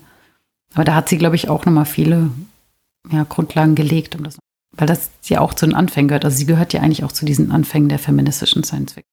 Ja, ich meine, es ist spannend, ne? was man, was man den Anfang findet, weil ja tatsächlich Gilman schon, mhm. ja, jetzt muss ich mal rechnen, äh, 60 Jahre vorher gesch äh, geschrieben hat. Ne? Ja. ja. Das stimmt, aber ich glaube, ich meine mit Anfang dieses, dass sie halt auch dann so eine Identität hatten als, also ich glaube, dieses sich als Feminist, sie hat sich ja dann als sozusagen wurde auch mit war ja im Kontakt mit Joanna Ross, mit Ursula Kelly Green und da war ja Feminismus zu dieser Zeit ja ein Thema, was sozusagen auch benannt wurde, wo auch drüber nachgedacht wurde.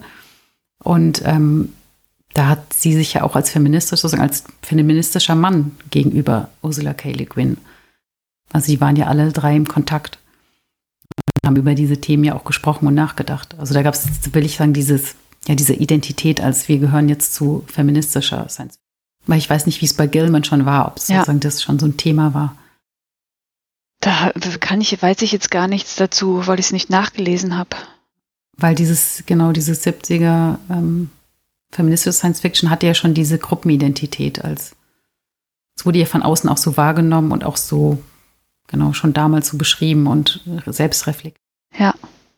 Okay, eben wollte ich schon anregen, wollen wir dann uns der letzten Geschichte zuwenden, über die zu referieren mir wieder zugefallen ist, The Screwfly Solution, von der ich sagen muss, dass mir die ähm, narrativ am besten gefallen hat, weil sie ähm, im Gegensatz zu den anderen Texten, möchte ich sagen, am leichtesten zugänglich ist. Also wenn man äh, James Tiptree Jr. ausprobieren möchte, so zum Einstieg, wir haben ja gesagt, bei manchen Texten steigt man schwer durch, kann ich das Screwfly Solution am ehesten empfehlen, weil man da ähm, der Erzählung am besten folgen kann. Ähm, worum geht's? Es beginnt mit einem Austausch von Briefen und Zeitungsausschnitten und sowas finde ich zum Beispiel sehr, sehr äh, spannend. Diese Montagetechnik, das mag ich sehr. Das ist äh, eine äh, Narrationstechnik, die wir schon seit der Moderne kennen ähm, also so der ähm, Zeit zwischen den äh, beiden Weltkriegen. Und ähm, das ist äh, ein Schriftwechsel zwischen Allen, einem Wissenschaftler, ähm, der äh, in Kolumbien an der Ausrottung von Panda Parasiten arbeitet mit Hilfe äh, ähm, von Insektensterilisation. Und er äh, führt einen Schriftwechsel mit seiner Frau Annie, äh, die zu Hause in den USA lebt. Und ähm, das äh, wirkt jetzt erstmal äh, relativ unaufgeregt und dann ähm, kommt halt Nachricht, dass es äh, wieder einmal, könnte man sagen, irgendeine verrückte Sekte gibt, ähm, die ähm, diesmal eine sehr äh, frauenfeindliche äh, Haltung einnimmt und ähm, das nimmt allerdings diese Ausmaße, dass diese sogenannten Söhne Adams ähm, der Meinung sind, äh, dass das weibliche Geschlecht Grund auf böse sei und ausgerottet gehöre. Das ähm, Irre an dieser Geschichte ist allerdings, dass es eben nicht nur um eine kleine Gemeinde religiöser Fanatiker geht, die offensichtlich sehr misogyn sind, ähm, und zwar so weit misogyn, dass sie meinen, äh, Frauen gehören abgemurkst, sondern dass das Ganze um sich greift wie eine Art Pandemie. Und die Geschichte ähm, verfolgt dann diese Ausbreitung dieser regelrechten Geisteskrankheit, die um sich greift wie ein Lauffeuer. Ähm, ähm, Länder, äh, Landstriche, ganze Kontinente werden davon befallen und es endet, da kann ich die Geschichte wirklich sehr krass abkürzen, es endet damit, dass die ähm, weibliche Hauptfigur Anne eine der letzten Überlebenden ist, die sich ähm, in Kanada in einer Hütte verschanzt hat, ähm, weil sie weil sie eben eine Frau ist, ähm, sich verstecken muss, denn sobald sie irgendeinem Kerl begegnet, muss sie davon auf, äh, ausgehen, äh, umgebracht zu werden. Es gibt dann ähm, einen interessanten äh, Twist am Schluss, man, man vermutet ja schon, dass das Ganze irgendwie einen größeren Plan dahinter hat, weil die Vorstellung, dass etwas wie eine Krankheit um sich greift, auf einmal zwanghaft alles, äh, was weiblich ist, umbringen zu wollen, ähm, man denkt dann sofort weiter, okay, das hat ja dann eigentlich die Folge, dass die Menschheit sich selbst ausrottet damit, mangels Fortpflanzungspartner.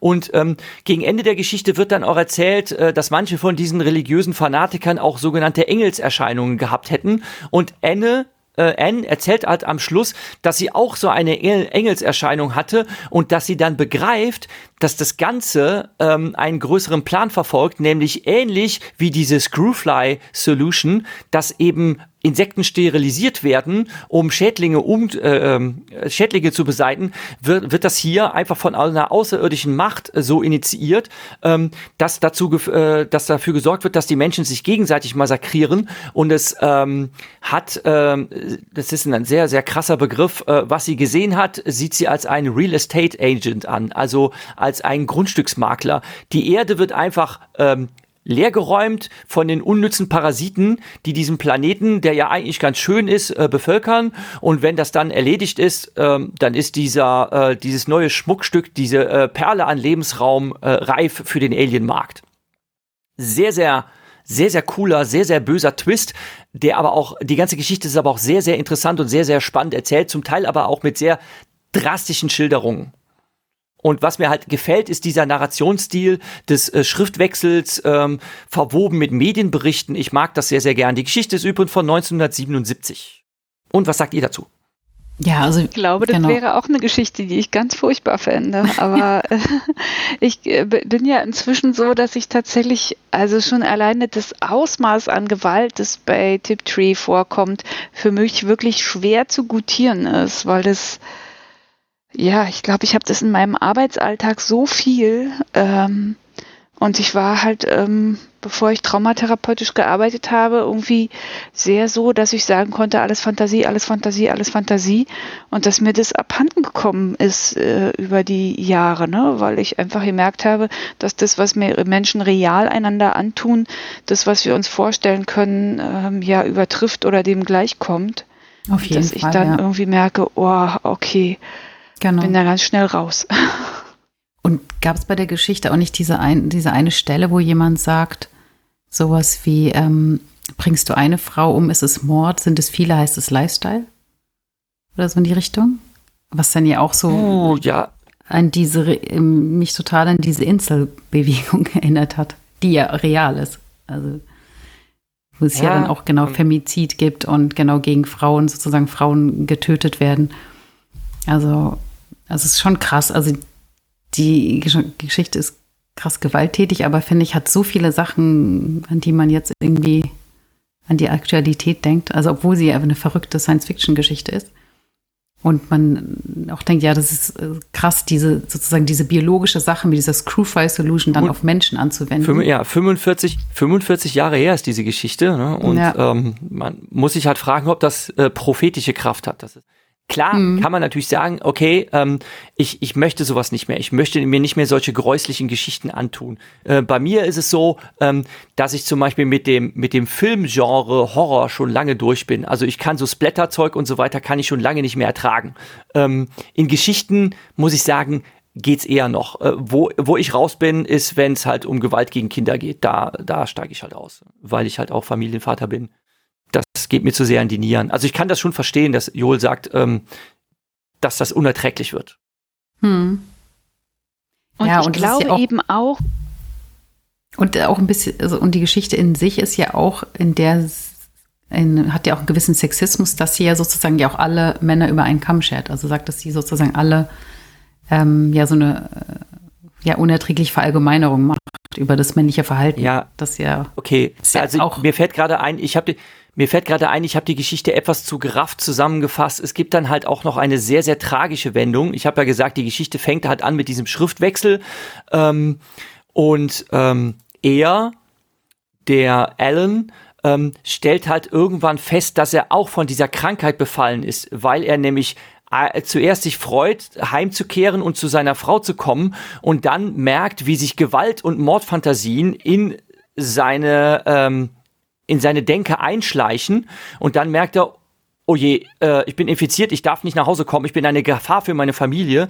Und dann, das ist halt dieser Montagestil, äh, wechselt auf einmal äh, die Erzählerin, wir lesen den äh, Brief seiner Tochter, äh, die in ihrer typischen Denki, äh, Teenie-Denke und Schreibe äh, zum Teil auch random darüber erzählt, äh, von ihrem Lieblingspulli und sonst was. Und dann sagt sie, ja, Papa war da, aber der wollte nicht reinkommen. Der hat sich an seiner Autotür festgehalten und hat uns angeschrien, wir sollen ihm bloß nicht zu nahe kommen. Ähm, und dann ähm, habe ich zuerst gesagt, der, äh, gedacht, der spinnt doch, aber dann ist er wirklich weggefahren. Aber ich lasse mir das nicht verbieten. Nachher, wenn Mama weg ist, gehe ich zu Papa. Und dann... Hm Szenenwechsel erzählt halt ähm, Anne, äh, traurig, dass sie ähm, dass sie dieses äh, Schreiben äh, als letzte Seite in dem Tagebuch ihrer Tochter gefunden hat. Ähm, und äh, entschuldigt sich auch dafür. Eigentlich ist das unanständig, in den Tagebuchaufzeichnungen meines Kindes rumzuschnüffeln, aber sie ist halt zum Papa gefahren und der hat dann sein eigenes Kind umgebracht äh, und danach hat Selbstmord begangen. Also diese Tragödie ist damit eingewoben und dann denkt mhm. man, oh, okay, ha, das ist jetzt hart an der Grenze, wo ich halt auch sage, das ging mir dann auch an die Nieren. Wahrscheinlich habe ich es erfolgreich verdrängt, deshalb habe ich es eben bei dem Summary erst nicht erwähnt. Das habt ihr jetzt wieder hervorgeholt. Ja, stimmt. Ja, ja, das, die Geschichte ist vielleicht dann doch ein bisschen zu krass. Ja, ja, und das ist schon ein bisschen unerträglich.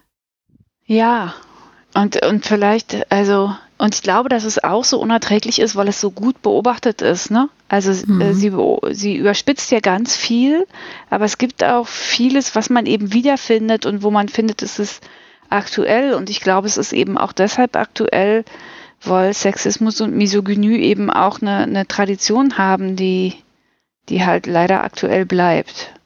Also mehr, als man sich wünschen würde. Was ich als Parallele auch gesehen habe, ich habe ja über die jungen Jahre ähm, von Alice erzählt ähm, und dass sie als kleines Mädchen schon darunter gelitten hat, sich selbst unleugnbar als Prey zu empfinden. Also, dass sie ein Beutetier ist. Und diese Beutetierrolle, die ist halt in dieser Geschichte auch ja ganz krass umgesetzt, halt auf ähm, das gesamte Menschengeschlecht übertragen. Und ähm, das ist ja etwas, wo sie halt in ihrer Kindheit auch drunter gelitten hat. Sie wollte ja dann auch, als sie etwas älter war, wollte sie eine eigene Waffe haben und das wurde ihr nicht zugestanden. So im Sinne von, Kind, mach dich nicht lächerlich, ne? Du brauchst keine Feuerwaffe, aber ihr wurde noch nicht mehr zugestanden, sich selbst verteidigen zu können. Und ähm, hier in dieser Geschichte ist es halt so, dass alle Frauen grundsätzlich jetzt ähm, also ganz krass Beutetiere sind und das ist ein reales Problem, aber ähm, das ist natürlich in unserer äh, wirklichen Welt, die nicht eine düstere Science-Fiction-Vision ist, äh, tatsächlich so, dass äh, jede Frau zu Fuß auf dem Heimweg einer dunklen, äh, in einer dunklen Gasse sich genau über sowas Gedanken macht. Ne? Kann mir jetzt was passieren? Das ist real und das ähm, macht so eine Geschichte einem vielleicht auch bewusst in einer ganz überspitzten Darstellung. Weil das in der, in der Denkwelt ähm, von, ja, Heterokerlen ähm, nicht vorkommt. Also ich bin auch äh, schon oft nachts spazieren gegangen, auch in fremden Städten, und ich habe mir über solche Dinge nie Gedanken gemacht, weil das in meiner Welt halt nicht vorkam. Opfer von Gewalttaten zu werden, von irgendwelchen wildfremden Menschen, die mich aus irgendeiner Seitengasse anspringen können. Das ist aber die Welt, in der wir leben. Mhm. Ja, und es hat auch wieder dieses Thema biologischer Determinismus, der ja bei Tripty auch total oft vorkommt. Also dieses, dass wir sozusagen da so, ja, diesen, diesem biologischen Imperativ unterworfen sind. Also es ist wie so ein Diktat ist, der uns Menschen lenkt. Also ich auch, das scheint auch so ein, so ein immer wiederkehrendes Thema. Das war ja auch schon jetzt bei der Geschichte ganz stark, dass sie eigentlich so ein biologisches Experiment auf Menschen ansetzt und aber auch bei Love is a Plan und Plan is Death war das ja auch dieser biologische Determin. Ja, und eigentlich bei The Girl Who Was Plugged In ja auch. Also mhm. Determinismus in dem Sinne, als das irgendwie klar ist. Also eigentlich ist die ja äh, suizidal am Anfang, ne? Also mit diesem Körper kann sie sich eigentlich nur umbringen. Oh, also, was ich echt eine aber krasse ist es nicht, Aussage finde. Aber ist es nicht, dass der Erzähler das sagt zu über sie? Oder ist es wirklich von ihr? Ja, es ist. Äh, er legt dachte, es ihr in den Mund, ne? Aber, aber es, es ist eine wichtige Frage, ne? Dass man das nicht, man weiß das nicht, ne? Aber es, ich habe das Gefühl, es ist eben auch so ein Determinismus, der ihr übergestülpt wird, sagen wir mal. Hm. Und wo ich mich beim Lesen natürlich äh, dagegen geweigert habe, den den anzunehmen. Aber ja, ja, genau. Also ich finde, das ist ja auch bei Sexismus ist ja oft so, dass dieser so ein biologischer Determinismus so übergestülpt wird, so ja, Männer können ja nicht anders, die sind triebgesteuert und so. Also es war ja auch lange so eine Geschichte, die äh, sozusagen erzählt wurde, sozusagen den Frauen und Mädchen, so ja, ihr müsst das aushalten, weil Männer sind halt so, die können sich nicht kontrollieren. Also es war, ich denke mal, zu Tripty-Zeiten war das wahrscheinlich immer noch so die, diese gängige Geschichte was wir heute ja nicht mehr so sagen würden, wenn wir sagen, ja, ähm, Menschen müssen für ihre Taten Verantwortung übernehmen und man kann das jetzt nicht irgendeinem biologischen Determinismus oder Trieb sozusagen äh, dafür verantwortlich machen, sondern jeder muss für seine Taten gerade.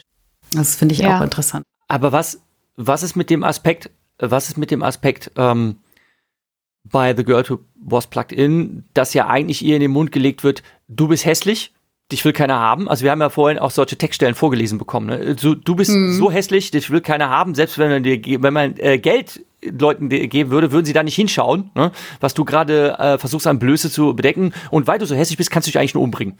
Also das ist ein einziger Ausweg. Und dann wird da so eine hässliche Endline-Geschichte draus. Ne? Und sie will ja dieses, diese, diesen, diesen optimierten, diesen, diesen schönen Körper, der dann auch äh, Aufmerksamkeit und Zuwendung erfährt, will sie ja auch nicht aufgeben. Sie will das dann behalten.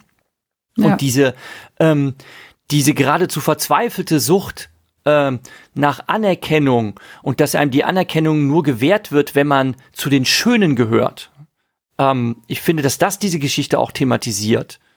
Ähm, mhm. Ähm, und ich frage mich allerdings in diesen modernen Zeiten, dass das mittlerweile nicht sowieso beide Geschlechter betrifft. Denn wenn du als Kerl nicht besonders aufsehenerregend ausschaust, dann hast du halt auch verloren. Also ja, wo, ich habe mal vor Jahren, ähm, ich habe vor ja. Jahren mal äh, ein krasses Statement gehört, dass ähm, Sexiness eine neue Tugend sei. Und dann habe ich darüber nachgedacht, ob man das tatsächlich so sagen kann. Ähm, und ich fürchte, leider ist es in unserer oberflächlichen Gesellschaft so, hm, dass ähm, es leider so ist, wenn du, wenn du nicht attraktiv bist, wobei natürlich attraktiv immer eine Definitionssache ist, ne, aber ähm, wenn du nicht zu den Attraktiven gehörst, egal ob männlich oder weiblich, ähm, bist du von gewissen Kreisen der Gesellschaft und bist du auch von Erfolg ein gerüttelt Maß ausgeschlossen. Ich denke schon, dass das spürbar ist für beiderlei Geschlechter. Ja, wobei ich jetzt bei der Geschichte es eher so schon fast so, was Joel auch gemeint hat, so Richtung Behinderung, ähm, versehrter Körper gesehen habe. Also dass es eher um diesen sozusagen nochmal eine ähm, Stufe weitergeht. Also nicht einfach um Attraktivität oder Unattraktivität, sondern dass es da sozusagen nochmal ja, sozusagen eine Schwierigkeit ist, überhaupt normal zu leben. Also es ja auch versehrte Körper gibt, die immer sozusagen an Grenzen stoßen, die immer Schwierigkeiten haben, sozusagen angeschaut zu werden oder auch Probleme haben, vielleicht dann äh, Jobs zu bekommen, wo sie eben beispielsweise Kundenservice machen müssen, etc. Also dass es sozusagen wirklich ein reales Problem ist und jetzt nicht um so Feinheiten geht, wie attraktiv ist man oder wie sexy, sondern das ist, glaube ich, schon eher so was in Richtung Behinderung glaube ich, thematisiert wird, was ja zum Beispiel bei Cyberpunk später ja dann gar nicht mehr so thematisiert wird. Also finde ich eben auch spannend, so eine frühe Cyberpunk-Geschichte, wie diesen versehrten Körper und dieses Körperliche auch ganz stark. Dann irgendwie so in den 80er Jahren bei William Gibson ja so ein bisschen verschwindet. Also oder auch bei Matrix, wo dann die Körper im Cyberspace einfach Superheldinnen sind. Und der Körper sozusagen irgendwo zurückgelassen wird und sie diesen, dieses Körperliche einfach nochmal ganz stark Zusammenhang mit Cyber- und cyberkinetische Technologie und eben auch diesen Behindertenkörper. Ja, bei, bei Matrix habe ich leider das Problem, so in der Rückschau, ähm, dass da eigentlich jetzt nur, äh, also fast nur schöne und attraktive Menschen durchs Bild laufen. Und das ist bei, ähm, ähm, bei The Expanse ist das leider auch so. Und ähm, das, das denke ich mir dann immer so, hm, äh, bewegen wir uns auf eine Zukunft zu, äh, wo sowieso alle irgendwie schönheitsoptimiert und frisiert sind. Und wenn sie halt nicht schön geboren äh, wurden, dann kommen sie halt unter das Messer, um das Ganze zu pimpen. Und deshalb werden wir irgendwann nur, äh, nur noch als schöne Menschen, also wie man halt Schönheit definiert, ne, aber zumindest halt äh, so bestimmten ähm, äh, Vorstellungen entsprechen. Also die Männer sind immer athletisch muskulös, äh, die Frauen haben immer entsprechende Kurven und so mhm. hat das Gefäß auszusehen. Ja, ja aber das ist ja das ist etwas, was mich in der Rückschau so ein bisschen ärgert. Ne? Ja, genau. Aber vielleicht ist ja auch gerade queere Optik oder zumindest genderqueere Optik ein bisschen auch ein Widerstand dagegen. Und dann auf die mhm. Spitze treiben dieses, sag ich jetzt mal, der, der Selbstbemächtigung des, des Körpers. Also ich finde, es gibt schon verschiedene Strömungen und was sich eben auch ja. zeigt, ist an der Stelle Klassismus auch. Ne? Also dass natürlich ähm, ja schon heute ähm, man, man an den Zähnen unter Umständen sehen kann, wie viel Geld die Person hat. Und dass das eben oft auch nicht ähm, mitbedacht wird in solchen Geschichten. Und das fand ich jetzt nicht so, nicht so ganz eindeutig, ne? Aber eigentlich fand ich ja, dass in dieser The Girl Who Was Plugged In Geschichte eigentlich auch noch so Fragen zu Klassismus aufgemacht wurden, weil es gibt ja diese Gesellschaft, in der Werbung verboten ist und in der aber trotzdem es natürlich Arme und Reiche und Statussymbole gibt Und das, ich finde es ganz spannend, wie, wie Tiptree dieses Thema da aufgemacht hat. Naja, das denke ich, kommt auf jeden Fall auch drin vor, dieses mit der Elite und und ich finde auch gerade dieses, da gibt es auf jeden Fall gerade auch einen Turn, ähm, was das Literarische, also Science Fiction sozusagen in der Literatur, also als Text, äh, gerade im am angloamerikanischen Bereich, äh, wird das sozusagen, da sieht man schon, dass die aktuellen Science-Fiction-Geschichten, die auch Preise gewinnen oder die in den Magazinen vorkommen, die häufig eben andere Körper jetzt auch mal äh, thematisieren. Also Körper, die eben nicht weil unbedingt alle weiß sind oder eben auch über Behinderung sozusagen auch ein Thema ist, was jetzt in der aktuellen Science Fiction auch häufiger thematisiert, also da halt, oder auch queere Körper, also dass da schon viel gerade passiert und das eigentlich so im angloamerikanischen Bereich ähm, ja sehr häufig und sehr, ja, ein sehr typisches Science-Fiction-Thema gerade ist. Also gerade im Kurzgeschichtenbereich. Wenn man sich so die aktuellen Magazine anguckt, wie Genau, und das ist das, was ich ja meinte. Also es tut sich was. Also mhm. äh, ich finde schon, dass sich jetzt, ähm, wenn man so den Bogen schlägt von den äh, 70er Jahren, aus denen diese Texte stammen, und das jetzt einfach mal so ein paar Jahrzehnte äh, nach vorne spult in die Gegenwart, äh, was für Texte geschrieben werden, was heutzutage thematisiert wird. Ähm, demzufolge hat äh, Tiptree mit den Texten damals äh, eben Entwicklungen vorgegriffen ähm, hat damals schon auf Dinge aufmerksam gemacht, äh, die äh, zum Denken anregen. Und es ist natürlich immer sehr, sehr spannend, halt in der Rückschau festzustellen, okay, damals wurde das schon literarisch thematisiert und jetzt sind wir, ähm, ja, möchte ich sagen, zumindest einen Schritt weiter. Nicht angekommen, aber zumindest einen Schritt weiter, ähm, uns damit zu befassen und so etwas ernst zu nehmen und zum Teil äh, zumindest in kleinen Möglichkeiten zu leben. Das ist doch ein wunderbares Schlusswort. Ja, finde ich auch. Ich habe mich drum bemüht. ich wollte nämlich fragen, sind wir durch? Gibt es noch ja. irgendwas, was wir loswerden wollen? Oder ähm, möchtet ihr noch irgendwie durch. warme Worte zum Geleit geben? Hm? Nee, das Genau, wir wären dann nämlich bei den Ausblick und Verabschiedungen äh, gekommen. Also, ich würde euch jetzt fragen, hättet ihr Lust, äh, dass wir uns noch weitere Geschichten von Tiptree rauspicken? Denn es ist sehr vielfältig. Ich habe mir erst diese vier Geschichten vorgenommen, aber es gibt zum Beispiel andere Geschichten, ähm, die einfach mal was völlig anderes thematisieren. Man, man, äh, man könnte jetzt den Eindruck gewinnen, dass es äh, Alice nur um diese Themen ging, aber wenn man jetzt sich zum Beispiel die Geschichte The Man Who Walked Home äh, anschaut, die ist einfach toll erzählt, hat einen tollen Twist, äh, ist eine super, super coole Idee, fand ich einfach, äh, und thematisiert aber eigentlich jetzt nicht so in der Form, wie wir jetzt bisher darüber gesprochen haben. Ähm, und das ist ja bei, ähm, ich habe ihn eben schon erwähnt, bei Ted Chiang auch so. Er hat sich äh, äh, ganz vielen, ganz vielfältigen, ganz unterschiedlichen Themen gewidmet und das finde ich halt auch immer anerkennenswert. Und ähm, es wäre halt schade, wenn man das jetzt so eindimensional betrachtet und sagt, okay, ähm, äh, Tiptree hat halt nur über diese eine Sache geschrieben und wenn man damit was anfangen kann, dann liest man das halt und wenn man damit nichts anfangen äh, kann oder die Geschichten einem zu krass sind, dann lässt man vielleicht die Finger davon. Ich finde, es gibt auch lesenswerte und empfehlenswerte Geschichten, ähm, die man nicht verpassen sollte, äh, die aber eben sich um andere Dinge drehen. Und da ist die Frage, ähm, wollen, wir, wollen wir noch mal eine Auswahl treffen und wollen vielleicht noch eine äh, zweite Folge über James Tiptree machen? Denn eigentlich heißt die hier äh, eine Einführung oder eine Vorstellung Alice B. Sheldons. Und wir können natürlich überlegen, dass wir da ähm, weiter wühlen und weiter graben. Denn ähm, das Vermächtnis äh, ist nicht gerade gering. Es gibt da einiges, was es zu entdecken gilt. Dann können wir halt überlegen, ob wir uns dem nochmal widmen. Oder vielleicht eine andere nennenswerte Autorin Autoren, Queer-Autor, was auch immer, ne? was wir dann noch so finden. Ne? Also wir haben jetzt an der Oberfläche gekratzt, ähm, dass wir gerne ja. noch weitere Folgen in diesem Sektor verfolgen. Ich fände toll. Ich wäre gern dabei. Und ja. dann ist die Frage, zieh dir mit. Ja, da können wir ja noch mal genau in Ruhe drüber reden. Also ich finde, heute haben wir auf jeden Fall schon einiges besprochen. Und jetzt können ja auch die Hörenden sich so ein bisschen weitergraben, weil es gibt ja auch diese zwei Romane, die ich sehr schätze die auch, finde ich persönlich, jetzt nicht so krass sind wie ihre, so ein bisschen weicher sind und ähm, ja, Super. also bei mir ist es garantiert so, dass ich glaube, dass ich nicht noch mehr von Tiptree lesen möchte. Und ansonsten müsste ich, müsste ich drüber nachdenken. Oder wir stellen halt andere AutorInnen vor, ähm, die uns erwähnenswert erscheinen. Ich muss zugeben, ich bin auch ganz. Okay. Also, neue Romane und sonst was. Ne? Hm. Wir hatten, ja. äh, wir hatten Theresa ja bei unserer äh, äh, ersten Feminist SF-Folge zu Gast und das lief dann vom Timing her so, dass sie ihren Roman angekündigt hat, Pantopia.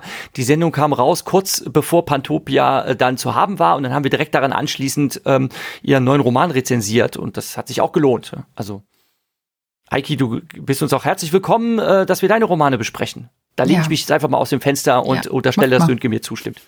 Ja, macht mal. Dachte ich mir. Ja, super. Ja, Dann verbleiben wir einfach mal so. Ich danke euch für eure Zeit. Ähm, ich äh, schaue auf die Uhr. Wir haben jetzt ungefähr ein, dreiviertel Stunde gequatscht. Ähm, seien wir gespannt, was übrig bleibt, wenn äh, Sönke an der einen oder anderen Stelle unsere Stotterer und Versprecher rausschneidet. Ich glaube, so viel waren es nicht. Ne? Und dann äh, würde ich mich sehr, sehr freuen, äh, euch vielleicht dann in anderem Kontext nochmal ein Mikro zu haben und natürlich, dass unsere Hörerinnen und Hörer auch gerne wieder einschalten. Das war dann die Nummer 98 vom Rewrite Podcast und äh, wir freuen uns jetzt schon aufs nächste Mal. Ja. Tschüss. Tschüss. Tschüss.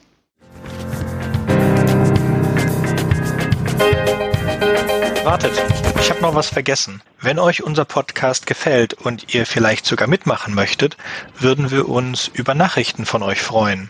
Ihr erreicht uns unter anderem über podcast at rewrite-podcast.de, Twitter oder Reddit. Über Kritik und Kommentare freuen wir uns natürlich auch. Ihr könnt uns unterstützen, indem ihr uns weiterempfehlt und bewertet, zum Beispiel auf iTunes, Spotify oder YouTube oder auf jeder anderen Podcast-Plattform, die uns führen. Zum Mitmachen braucht ihr nichts weiter zu haben als ein Headset und das kostenlose Programm Studio Link Standalone. Ihr könnt eigene Themen vorschlagen oder ihr sucht euch etwas aus unserem Sendeplan aus. Den Sendeplan und die weiterführenden Links findet ihr unter rewrite-podcast.de slash mitmachen. Und ihr könnt auch bei unserem Geschwister-Podcast Podyssey reinhören. Podyssey veröffentlicht alle zwei Wochen eine Kurzgeschichte aus den Genren Fantasy und Science Fiction. Wenn ihr ein paar von unseren tollen Podcast-Aufklebern haben möchtet, dann schickt uns einfach eine Nachricht mit eurer Adresse und wir schicken euch Aufkleber. Tschüss!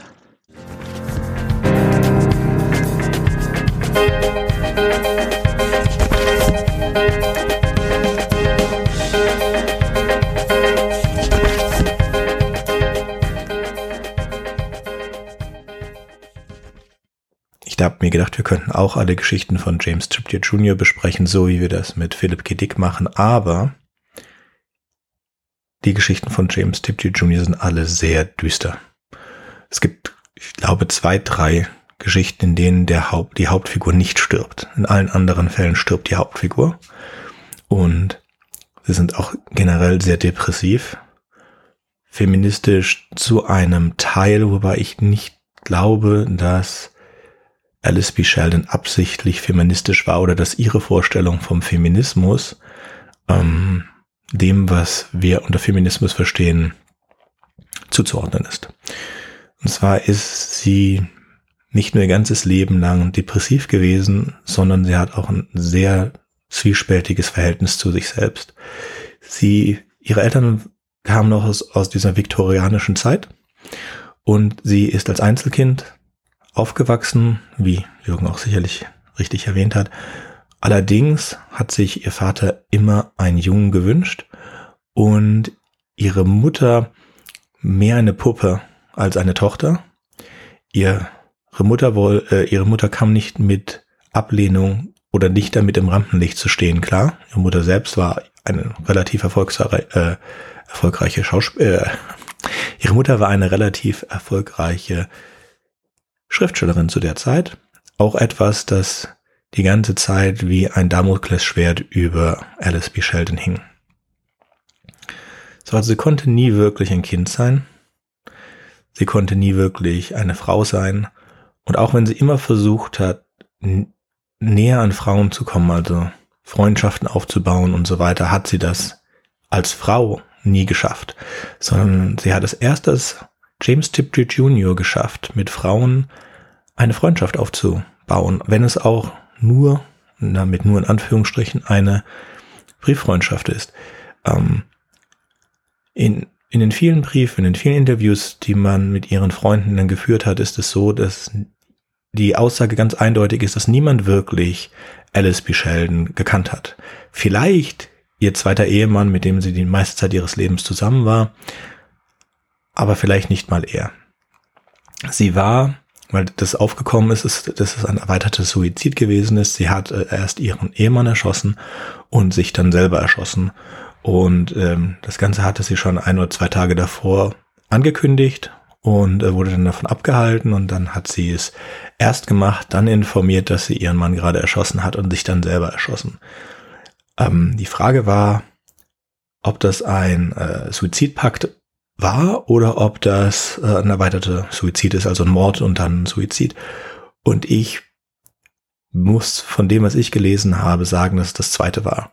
Sie hatte nämlich eindeutig ihr ganzes Leben lang, und das kann man auch an ihren Texten und Briefen sehen, starke depressive Züge und sie hat öfters versucht oder damit gedroht, sich selbst umzubringen. Und ihr Mann hatte keinerlei Anzeichen darauf, dass er seines Lebens überdrüssig war, sondern er war selbst in der zu pflegenden Situation okay, ja, und er hat aber diesem Selbstmordpakt zugestimmt, wahrscheinlich auch, weil er sich dazu gedrängt gefühlt hat.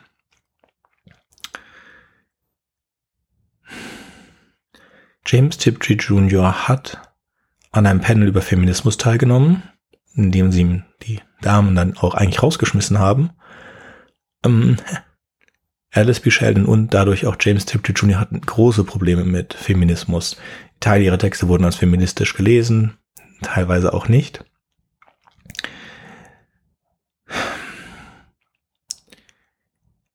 Es ist so, dass sie mehrere Essays darüber geschrieben hat, dass sie eigentlich nicht von einer, einer von den Geschlechtern oder den Gendern männlich und weiblich ausgeht, sondern sie geht von dem Gender männlich, Mensch und Mutter aus. Und das ist auch, was man in zum Beispiel ähm, Love is the Plan, The Plan is Death sehen kann, dass sich diese zweite Figur in eine Mutter verwandelt und Mutter ist also am Anfang sind sie gleichgeschlechtliche Spinnen und dann verwandelt sich eine von diesen Spinnen in eine Mutter und damit ändert sich die gesamte Dynamik. Zu den Geschichten, die, die jetzt nicht hier besprochen wurden, die ich aber noch empfehlen würde, hat eine Geschichte, die ich selber noch nicht mal gelesen habe, ich konnte sie leider noch nicht finden, das ist The Milk of Paradise. Das ist eine, eine Parasitengeschichte, die hervorragend geschrieben sein soll. Sie wird höchst ähm, Sie ist in die zweite Dangerous Visions, glaube ich, gekommen von. Muss ich jetzt kurz mal nachgucken.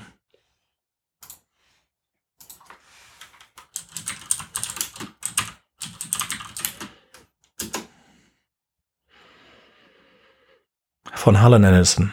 Dangerous Visions, äh, eine Anthologie herausgegeben von Harlan Ellison und die erste Einreichung von James Tripty Jr. hat Harlan Ellison zurückgewiesen, hat gesagt, schreibt doch was Neues. Und daraufhin kam The, The Milk of Paradise.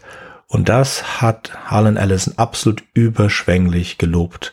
Und hat gesagt, das, das ist nicht eine New Wave of Science Fiction, das ist eine ganz eigene Klasse von sich selbst. Wie gesagt, ich kenne es nicht, kenne aber die Zusammenfassung und es ist eine eher traditionelle Geschichte und so ist die, die Art, wie sie geschrieben wurde, ist halt das, was so herausstreichend dazu ist. Die meisten Geschichten von äh, James Tiptree Jr. und auch den und auch Alice B. Sheldon und auch Raccoon Sheldon sind im Präsens geschrieben, was sie große Probleme dazu führte, dann ihre Romane zu veröffentlichen, weil für Kurzgeschichten ist das okay, aber und für Novellas so, uh, uh, aber für Romane will eigentlich niemand das im Präsens lesen und auch ihre Lektoren gaben ihr da Probleme. Und sie blieb dann aber hart und hat gesagt, ich habe hier in Hugo stehen, Nebula, und andere Preise und die sind alle für Geschichten, die im Präsens geschrieben werden, also kann ich doch auch gefälligst einen Roman so schreiben. Ich habe es nicht gelesen und habe es auch nicht vor. Die letzte Geschichte, die ich, wenn ihr Lust habt, nochmal etwas von James Tiptree Jr. zu lesen, das anders ist, aber auch typisch für die Art und Weise, wie James Tiptree Jr. und Alice B. Sheldon geschrieben haben und gedacht haben, dann schlage ich vor One Last Afternoon. In dem stirbt die Hauptfigur. Seine Monstergeschichte, wir sind abgestürzt auf einem fremden Planeten. Es gibt eine Kolonie und diese Kolonie wird angegriffen von Monstern. Und diese Monster werden beschrieben in ihrem Sexakt. Und das muss man gelesen haben oder gehört haben, um es zu glauben. Und ähm, wie die ganzen anderen Geschichten auch, ähm, ja, es endet mit dem Tod der Hauptfigur. Ich wollte noch was kurz dazu anmerken zu The Girl Who Was Plugged In. Natürlich, in dem Fall stirbt ebenfalls die Hauptfigur. Sie wird getötet von dem Sohn des Produzenten. Es wird dann in einem Nebensatz der Figur gesagt, dass diese, diese männliche Hauptfigur oder diese männliche Figur, die dann zu dem, zu dem Tod der Operatorin geführt hat, dass die das gelernt hat, dann später mit den Operatoren klarzukommen, weil man hat natürlich die Puppe nicht aufgegeben, sondern die Puppe mit einem neuen Operator verbunden, der zwar nicht so genial war wie der alte Operator, aber ja, ist, ist, ist halt so. Es wird dann ganz emotionenlos gesagt. Lustig fand ich, dass ähm, es ein ähnliches Zitat auch in Futurama gibt. Und in Futurama gibt es Werbung nur in den Träumen. Und früher, sagt man da, früher gab es halt überall Werbung, es hat überall gestört und jetzt sind die Werbung halt nur noch in den Träumen, musst halt mit klarkommen. Und hier haben wir diese Influencer-Werbung, die ich schon ziemlich äh, gut vorgegriffen finde. Joel hatte das gesagt, das fand ich ganz interessant, und zwar, dass sie James Tiptree Jr. als eine Performance empfindet von Alice B. Sheldon. Und dem würde ich zustimmen. Ähm, es ist aber viel von Alice B. Sheldon, viel mehr von Alice B. Sheldon in der Performance drin, als Alice B. Sheldon das wahrscheinlich gerne gehabt hat. Also als eine viktorianisch, im viktorianischen Menschenbild ist man halt sehr zugeknöpft und sie hat versucht, oder sie wurde auch natürlich durchgezwungen, ihr ganzes Leben lang ihre ganzen Emotionen sehr bei sich zu behalten. Und James Tiptree Jr. erlaubte dann wirklich ihr mal das zu öffnen und ein Schreib-Ich zu, empfinden, zu erstellen, das sie vorher nicht hatte. Und ja, das ist eine Performance, auf der sie reitet, aber auch eine Performance, durch die wir einen besseren Einblick in ihre Seele bekommen, als durch alles andere, was sie getan hat oder veröffentlicht hat. Was auch noch vorgekommen ist, was auch vorgekommen ist, dass kurz darüber gesprochen wird, über die Öffentlichkeit des queeren Lebens. Jeder, der möchte, darf das gerne machen, darf sein, seine Queerness, seine Sexualität in der Öffentlichkeit darstellen. Ich bin voll dafür, ja. Aber bitte, ihr müsst auch verstehen, es gibt wahrscheinlich gar keine kleine Anzahl, sagen wir fast 50 Prozent der Menschen, die es einfach nicht tun. Das heißt, es gibt dann 50 Prozent der Menschen, für die ist es wichtig, ihre Sexualität zu zeigen. Und es gibt dann 50 Prozent der Menschen, denen es nicht wichtig ist, beziehungsweise denen es gerade wichtig ist, es nicht zu tun. Und ich finde, dass man das, dass das äh, hätte erwähnt werden können, denn ich glaube, Alice B. Sheldon James Tiptree Jr., die hatten Probleme mit ihrer Sexualität und sie wollten auch nicht, dass das jemand sieht, sondern für die war Sexualität was sehr Privates.